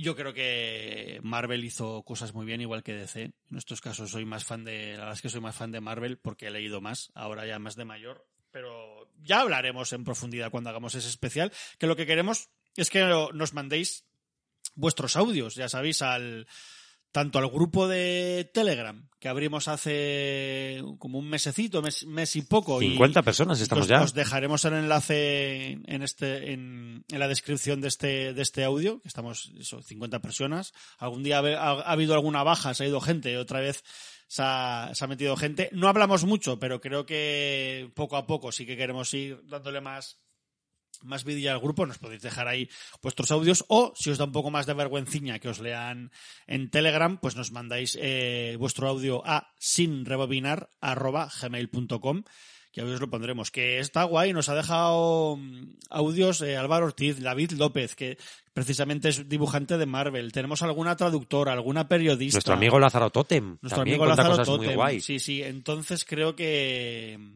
que eso, que va a salir un programa guay. Que además Ignacio y yo lo que queremos hacer es no preparar mucho y conforme vayamos poniendo y escuchando vuestros audios, ir reaccionando y hablar de los temas que vosotros sacáis. No vamos a hablar salvo de, pues eso, contar un poco los TVOs que nos marcaron, un poquito por encima y hablar de, de lo que tener una conversación con, con vosotros, aunque sea un poco en- en falso directo diferido, como queráis llamarlo. Pues como espero que haya sido este... Jo, llevamos ya dos horas y cuarto prácticamente. Un programita sí. largo, pero bueno, el regreso era lo que tenía. Yo te iba a decir que yo ahora, ahora mismo asocio El mucho la de- Navidad... De, los, de los coletas vivientes. Ah, no será por ti. bueno, yo, no te Yo estoy- mira qué camino llevo. Yo mira que no, no, no sabes yo de qué cola estoy hablando. Ah, bueno, bueno, perdona, he, he pecado de listo, he pecado de listo. Te voy a decir que yo también asocio ahora mucho la Navidad desde hace muchos años a- al podcasting, a preparar esos especiales donde hablas mucho de recuerdos, donde intentas transmitir a la audiencia ciertos conceptos, ciertas emociones y espero que con este se haya logrado un poco porque hemos, yo tenía muchas ganas de poner música, tenía muchas ganas de poner bandas sonoras, de poner sintonías y espero que, bueno, a pesar de la duración hayáis disfrutado mucho y hay que dedicarle a mucha gente este programa. Al señor Walter, que siempre está ahí, a toda la gente que nos escucha, que nos deja sus comentarios, que les A deja... la gente que se a ha metido al grupo de Telegram. Lázaro Totem, también un buen amigo, a ver si lo podemos ver. Y que seguimos con la idea de que en la medida de lo posible y si no pasa nada, hacer algún directico para que la audiencia pueda acudir a algún lado y echarnos unas cañejas y hablar de ciertas cosas que tanto nos que tanto nos gustan. Y ya por mi parte poco más, que tenía muchas ganas de volver a verte, de volver a, gra- a grabar contigo. Yo creo que desde que te conozco no hacía no- nunca nos hemos dejado de ver tanto como en esa temporada. Ha sido, ha sido raro, sí. Sí, ha sido raro, ¿verdad? A pesar de que siempre hablamos y tal, Y, pero ha sido también, raro. también hemos hablado poco. Yo no, ya te dije que no, que no quería molestar y me parece que muchas veces el, como por WhatsApp los tonos a veces no se entienden y, a veces el WhatsApp es muy pesado también. Me, parece que hay momentos para dejar aparte muchas cosas y una de ellas, pues, creo que el, que el mirar el móvil constantemente nos hace a veces despreocuparnos de cosas que a veces son, son las importantes. Entonces yo no he querido molestar. Em, aún así hemos seguido hablando. Yo ya sabes que te dije que iba a sacar alguno, pero al final no, no lo vi muy claro y he decidido que no. Y al final, pues cuando hemos podido grabar, hemos grabado. Quiero decir, no sé, yo también me he aprovechado para desconectarme mucho de redes sociales. Es un poco malo porque, por ejemplo, para las redes de cine y otras drogas ha sido bastante regulero, pero es que mm, me cansa, me cansa bastante Twitter y aunque lo ojee me, me cuesta llevarlo. El Así cine te, te des- Retro Zaragoza- desintoxicas un poco. Sí, Reto Zaragoza también ha estado parado, pero creo que a veces hay que quitarse un poco la escafandra de buzo, salir a la superficie, respirar aire y coger el, año con ganas. Ahora empieza nuevo año y eso es lo que quería. Mira, desconecto, es un mes malo de trabajo y ahora trabajar como un cabrón en lo que me gusta, que es hacer programas con, contigo. A ver entonces si acompaña el tiempo, el tiempo disponible, porque por lo menos uno más para celebrar esta Navidad, nuestra primera Navidad de Sin Rebobinar. Lo haremos. Aún es Me día molaría, dieci- aún me molaría. 17. Sí, quedan dos semanas de, intentaremos de grabar algo. Y también Ah, y eso, avisaros. a ver, a ver cuándo puedo editar, editar esto. Lo intentaremos subir antes de ese especial de Navidad. Y si no, pues si lo estáis oyendo después, pues es eh, Back to the Future o Back to the Past, no sé cómo decirlo. Nos ha pasado un poco el tiempo por encima, pero da igual. que tenemos también ahí en la recámara el último programa que nunca verá la luz de en, en fase bonus. Pero al final, como el audio lo tenemos, aunque no salga en fase bonus, pues bueno, ese programa que nunca fue una despedida, seguramente lo recuperemos para sin rebobinar porque viene muy al hilo de lo que hemos Sí, hecho hoy, esa conversación fue- de revista. Nunca fue una despedida y de hecho creo que era como una anticipación de lo que, de lo que al final ha acabado siendo este, este podcast. Pero bueno, yo qué sé, está guay. Estaría bien recuperar ese, ese audio. Yo eso, el- el- alguna vez tú, tú ya lo has dicho, pero creo que, que el- no creo que, el- que las cosas duran lo que duran. Me moló mogollón lo que duró fase bonus, que fue muchísimo, y tan solo tenéis que ver lo que, lo que ha salido de, de fase bonus. Pues eh, hay gente como el, ti- el joder, el, el- el del Spectrum, ¿cómo se llama? Javier Ortiz, que, que no, que no, no, no para de, de hacer cosas en, en su canal. Eh, pues por ahí tenéis al MS2 Club, que al final es, a- es algo que ha salido también de aquí. Y pues mira, como al final muchas veces no se dice nada, pues un, un saludo a, a gente como Acal. O tenéis a, a, a la gente que está haciendo ahora el. Joder, es que estoy mal. Salto al infinito. Salto al infinito, que pues mira, el, el- yo nunca, ¿quién lo iba a decir? Pero el, el amigo Ernesto es uno de los mejores editores de podcast que hay ahora, que pierde mucho tiempo en ello y que están haciendo un programa súper fresco y que es también bastante, yo creo que es diferente a lo que se hacía en, en fase bonus, o sea que al final es eso, pues cuando, cuando se acaba una cosa, salen muchos proyectos a raíz de eso, lo que es una cosa cojonuda. Y los que, y lo que ha influido en, en vidas como la mía, que es el, el tener ganas de hacer podcast y cosas como este sin rebobinar o siete notas en negro. Así que nada, nada. Pues yo creo que es un buen homenaje de segunda despedida el, el que podéis escuchar el último podcast de fase bonus que tenemos guardado en la recámara desde hace cuánto, ya ni me acuerdo, desde, desde este verano, ¿no? Muchos, muchos meses, muchos meses. Es una Este penica verano. que no, que no vea la luz o que no se escuche en las ondas este último programa. Que como tú dices, hoy es un programa un poco de, de echar vista atrás. Ya no sé si es porque termina el año o el periodo que me, que me ha tocado vivir tan, tan duro, pero bueno, el podcasting me ha acompañado durante muchos años, pues prácticamente 11 o 12 con fase bonus. Recuperaremos. Se, se dice pronto, ¿eh? Prontísimo. Fíjate, antes estábamos hablando del 2006. Buah, Poco quedaba para fase bonus. Se recuperarán algunas cosas para, para este sin rebobinar. Mm, Me refiero más bien a los conceptos de las cosas como este retrovisor, que no ha sido un retrovisor como hacíamos antes, pero sí que parte un poco de esa idea y bueno, eh, Iván que me va a ayudar o me va a editar esos programas que, bueno, si puedo sacar 20 minuticos un día, media hora otro, iré grabando para este, para este sin rebobinar bajo el nombre de El recuerdo del navegante, nombre registrado por el compañero Rumplot. Sí, muy bien. Yo ya no sé qué. Yo me estoy apagando poquito a poco. Por, eso, no, por eso no digo nada. Estoy ya cansadico. Vamos a, a ir cerrando después de dos horas y media largas de este sin rebobinar que esperemos que os haya gustado. Ya sabéis que estamos en Twitter como Ignacio, fase 78, fase 78, Y como cine y otras drogas. que también tienes tu Twitter como Iván Fanlo, Sí, Que tenéis uso poco, pero ahí está. el podcast de Siete Notas en Negro, Yeah. que podéis escucharlo en iBox, al igual que este sin rebobinar. Y poquito más que un saludo a, a todos. Muchísimas gracias por vuestra que atención. tenemos también redes sociales como Retro Zaragoza. Ponemos, Ah, bueno, ponemos sí, cosas verdad, en. Instagram y en, y en Twitter y Facebook. Y lo de siempre. eh, si nos- Nuestro si canal nos- de YouTube de Sin Rebobinar. nuestro canal de YouTube de Sin Rebobinar y si queréis contando, contarnos lo que sea, pues tenéis la, la dirección de correo electrónico que ya he dicho antes, pero ahí nos podéis escribir a sinrebobinar arroba gmail.com. www.radiomaria.com. Y bueno, Iván, toca cerrar ya, simplemente desearos a todos unos felices días, que es ser felices, cojones, que hay que ver las cosas buenas por muy jodidos que estemos, siempre tenemos que ver cómo era la canción de los Monty Python. The Bright Light of Life. el- Terminamos con ¿Quieres esta ponerla? maravillosa canción. Pues es, me parece una peli también bastante navideña, a su modo, o sea que, Perfecto. que me parece muy guay terminar con, con ese lado bonito de, de la vida. de las la cosas. verdad. Pues muchos besitos a todos, nos escuchamos en nada. ¡Hasta, Hasta luego! Always look on the bright side of life. Always look on the light side of life.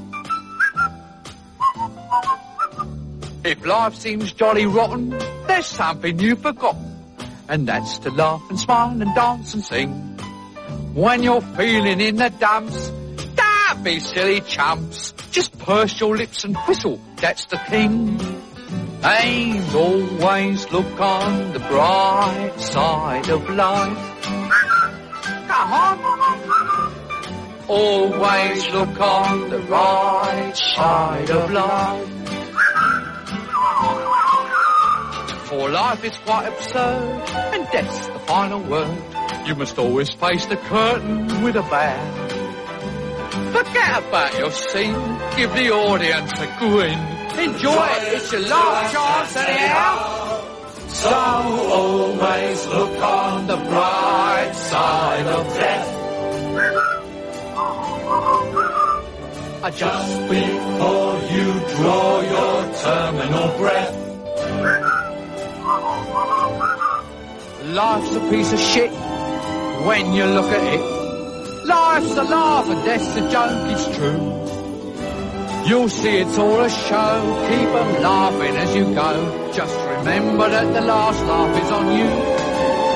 And always look on the bright side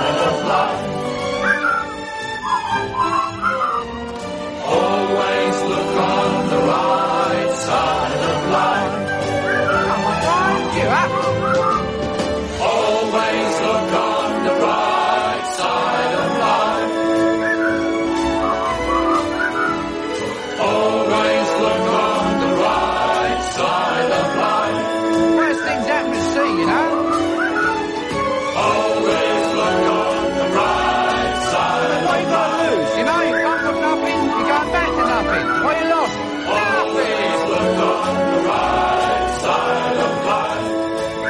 Nothing will come from nothing, you know what I say? Cheer up, you old bugger. Come on, us a grin. There you are. See? End of the film. Incidentally, this record's available in the foyer. Someone's got to live as well, you. Who do you think pays for all this rubbish? Always look make the money back, you know. I told him. I said to him, Bernie, I said, they'll never make that money back.